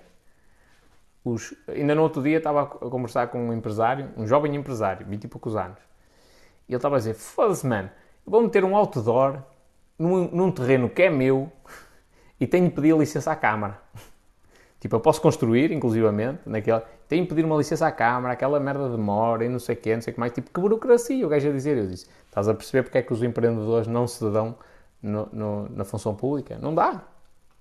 O gajo que vai para a função pública é o gajo do procedimento, que adora a burocracia. Agora aquela, segundo o decreto-lei, não sei o e a revisão no artigo tanto do, da portaria, não sei das quantas, da, da, da, é o gajo que adora esta merda que aquilo não diz nada e ele está ali a ler. Man, até faço um desafio melhor e esta aqui vai-vos comer a cabeça. Acedei ao site do Diário da República. Tem lá uma cena que diz legislação régia. E o, a, a, data mínima do documento que lá está disponível é 1603. Em 1603 escrevia-se da mesma maneira. algumas palavras diferentes, mas a estrutura da construção da lei era exatamente igual. Portanto, tantos anos depois, continua-se a escrever de uma maneira ininteligível para o comum dos mortais. Okay? Portanto, é normal que a população não perceba a legislação, não a saiba interpretar. Além da escola não ensinar devidamente isso, uh, aquilo é escrito, é escrito, na minha opinião, de forma propositada para ser para um grupo de de pessoa específica para, para salvaguardar os interesses de algumas pessoas. Então o que falta lá é alguém no, no teu país que diga assim, man, vamos facilitar o sistema. Tanta merda. Olha, no outro dia estava aqui um contabilista, que é o André, e estava a dizer, eu agradeço às finanças. Eu agradeço. Porque eles criam tantos problemas, sai legislação tão complexa, que justificam o meu trabalho. Porque se fosse mais fácil, não tinha tanto trabalho. Estás a ver? Não ganhava tanto dinheiro. E o que, está, o que os empresários precisam é de uma legislação simples. Nos Estados Unidos a cena é quase a olho. Porquê? Eles têm noção que há muita fraude? Tem. Mas é preferível a economia funcionar melhor com estas cenas, de haver tanta facilidade, do que tu estás a ser ultra rigoroso nos procedimentos e depois as empresas tipo, nem sabem para onde é que são de mexer. Man, quem tentar abrir uma empresa em Portugal, do zero, começa como empresário em nome individual e coisas assim do género, é, é, tanta informação que é quase impossível tu não incumprir com nada. Então, se tu abris a empresa mesmo, por tua conta em risco, e no início não pagas a nenhuma empresa terceira para te ajudar com os certificados e essas merdas todas, se quiseres fazer tudo tu, é praticamente impossível tu tu cumprires tudo. Praticamente. Man, tens de ter o mapa de férias afixado logo. Se ninguém te avisar disso, já estás a comer. Se houver uma fiscalização. Diz Aberta, o mesmo acontece com pagar o IMI da tua casa, é um imposto que não entendo. Minha gente, os impostos, esses impostos todos, essas cenas esquisitas, existem por, por causa de, uma, de, uma, de umas pessoas em específico, somos nós, e da nossa estupidez. Porque é assim, o António Costa ainda agora subiu o salário mínimo nacional. Curiosamente, em período pré-eleitoral, nas vésperas de uma crise que provavelmente vai mudar o mundo. Maior crise que nós vamos enfrentar, possivelmente. Okay? Possivelmente. Não estou a dar certezas, é a minha opinião também. Não sou o único com esta opinião, mas é a minha opinião. E o António Costa subiu o salário mínimo nacional. Quem tem dois dedos de testa chega à conclusão simples, não é? Portanto, subiu o salário mínimo nacional, nós vamos enfrentar uma crise, nós já devemos dinheiro a outras pessoas, vamos dever ainda mais porque por causa do Covid gastamos ainda mais, produzimos menos. Como é que nós vamos buscar este dinheiro? Impostos. Será que vai haver algum governante que vai dizer assim: ora bem, nós vamos destaxar a partir de agora a 50% no vosso IRS? Não, ninguém vai dizer isso. Portanto, aumenta este, este impostozito, aumenta aquele, cria mais um imposto não sei o quê porque coçaste os tomates, pagas mais não sei quantos centos mais isto, mais aquilo, mais não sei o quê, mais não sei o que mais, e é assim que se vai buscar o dinheiro. Então estes impostos todos, esta burocracia toda, é fácil, é para conseguir pagar o fausto das pessoas que lá estão e para conseguir tirar o dinheiro da população.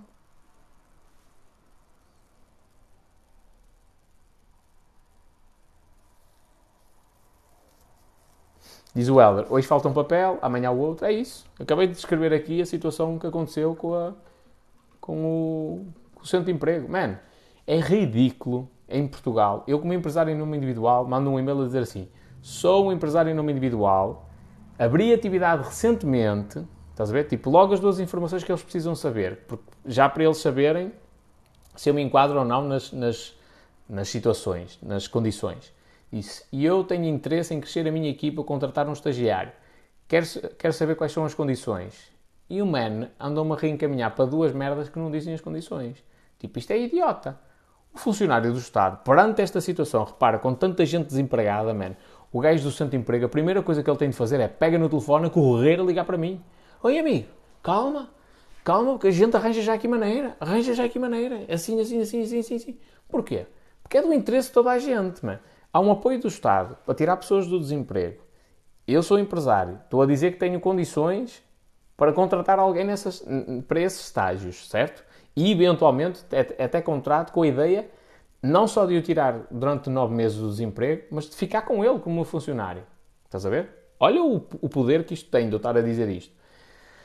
O, o gajo devia tipo espumar-se para me convencer a mim a fazer o contrato já. Porque é uma pessoa que eu tiro do desemprego, mesmo que o Estado tenha de investir no estágio profissional, é temporário e, portanto, a probabilidade é de eu ficar com o funcionário. Mesmo assim, eu vou pagar segurança social desse trabalhador, grande parte, pelo menos, uh, e estou a fazer girar a economia. Man, o funcionário do Estado mandar-me uma cena, olha, vai ver ao site. Man, estive no site, não li. Eu sei ler ainda. O site diz que tem condições, não diz é quais são. Andei a ver a legislação, não tem lá nada. E eu quero ser rápido, não vou andar a ler 50 decretos-lei para depois descobrir, ah, espera aí, não diz. Não, o funcionário do Estado é pago para quê? Para me esclarecer as dúvidas, certo? Então, faz favor, trabalhar. E depois manda-me um segundo e-mail com PDF que tinha a mesma cena do site. Mano, eu à terceira foi para não lhe chamar burro. Tipo, tirei um print à cena, olha, está aqui, não diz.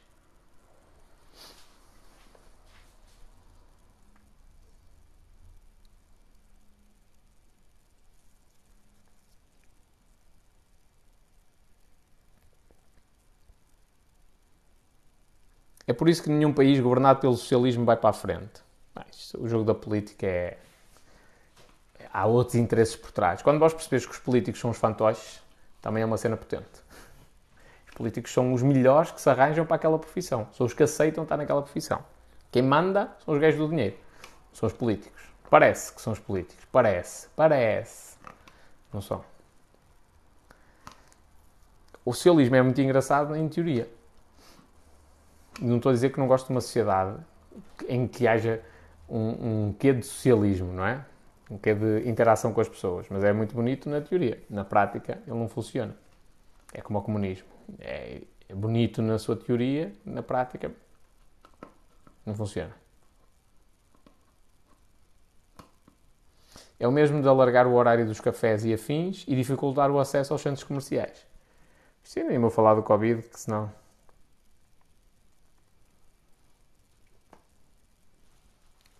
Diz aqui o Pedro ou a Mafalda.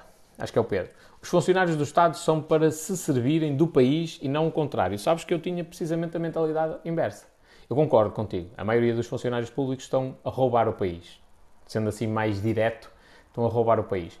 Mas eu, como funcionário público, sempre tive, mas sempre, sempre, sempre tive a mentalidade de eu estou aqui para servir a população. De verdade. E para mim, o servir a população às vezes é dizer não, não pode fazer isto.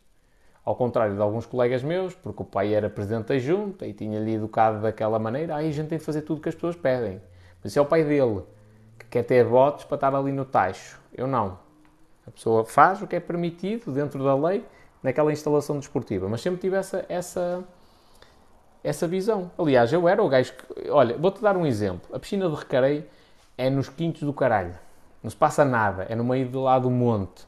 Não tem em Recarei não há diversões nenhumas. As crianças tipo, têm a piscina, têm a piscina só como única diversão. Estão a construir uma piscina exterior em parede. Já se falava disso eu disse, olha, antes de se pensar em construir uma piscina exterior, exterior aqui na piscina Recarei temos bastante espaço. Durante o verão não há competições. Nós podemos fazer é compramos insufláveis, compramos, fica para a câmara, para o resto dos anos. Compramos insufláveis, metemos na piscina grande, pá, vão ser precisos dois nadadores salvadores, mas é uma cena que nós conseguimos orientar porque fecham outras piscinas. Compramos insufláveis, eventualmente compramos um escorrega gigante, pá, e está aqui a tenda armada.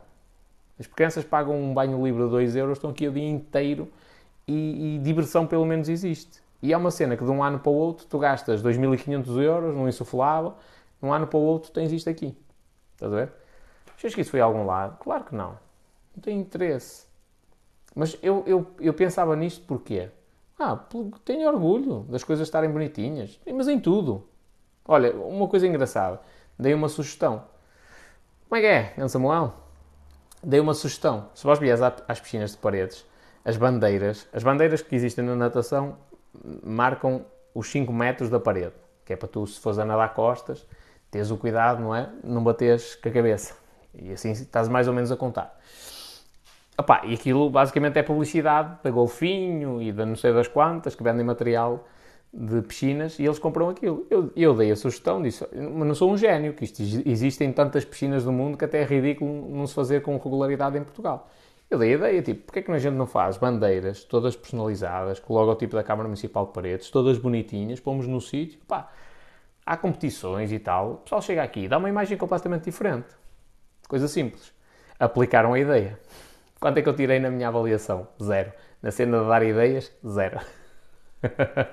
Pronto. E agora, voltando ao tema da história, que é, porque é que eu dei esta ideia? Opá, porque isto é servir a população. Tu ires uma piscina, ela estar bem limpa, bonitinha, isto é servir a população. É, tu estás a pagar para se construir uma estrutura gigantesca, caríssima, quer, quer a nível de construção, quer a nível de manutenção, pá, pelo menos que tenhas prazer quando lá vais, que aquilo seja uma cena bonita. Estás a ver? Isto, isto é a cena de pensar no cliente.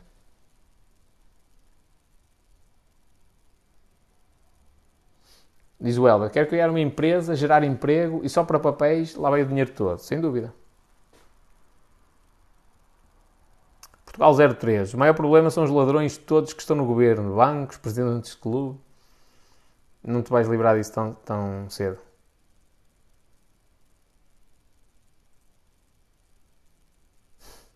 Diz aqui o Helder. Como diz o meu contabilista, é como diz o meu contabilista, nada como ter dinheiro gordo, tudo se consegue em tempo recorde. Isso é sagradinho, meu filho. Se tu tiveres dinheiro, resolves tudo. Aliás, acho que é perceptível porque é que existe a burocracia, não é? Se, não existisse, se, se esta burocracia não, não, fosse assim, ou melhor, se não existisse esta, esta burocracia toda, os advogados ganhavam dinheiro, os contabilistas ganhavam dinheiro, aquele pessoal que tem negócios paralelos ganhava dinheiro. Não. Tu acreditas na teoria da agenda dos donos do mundo até 2030? Não, nem sei que teoria é essa. Diz o Hugo, e em suma, recebeste a resposta que precisavas ou não? Não. O gajo do centro de emprego disse assim: dê-me o seu número que eu vou-lhe ligar. E eu dei-lhe o número. Uh, não, não, ele mandou-me um e-mail e eu não podia responder. Depois mandei-lhe um número e disse só a partir das 15 horas de sexta-feira. Ele ligou-me, não atendi até hoje cagou para mim. Agora vou ter de ser eu a ligar para ele.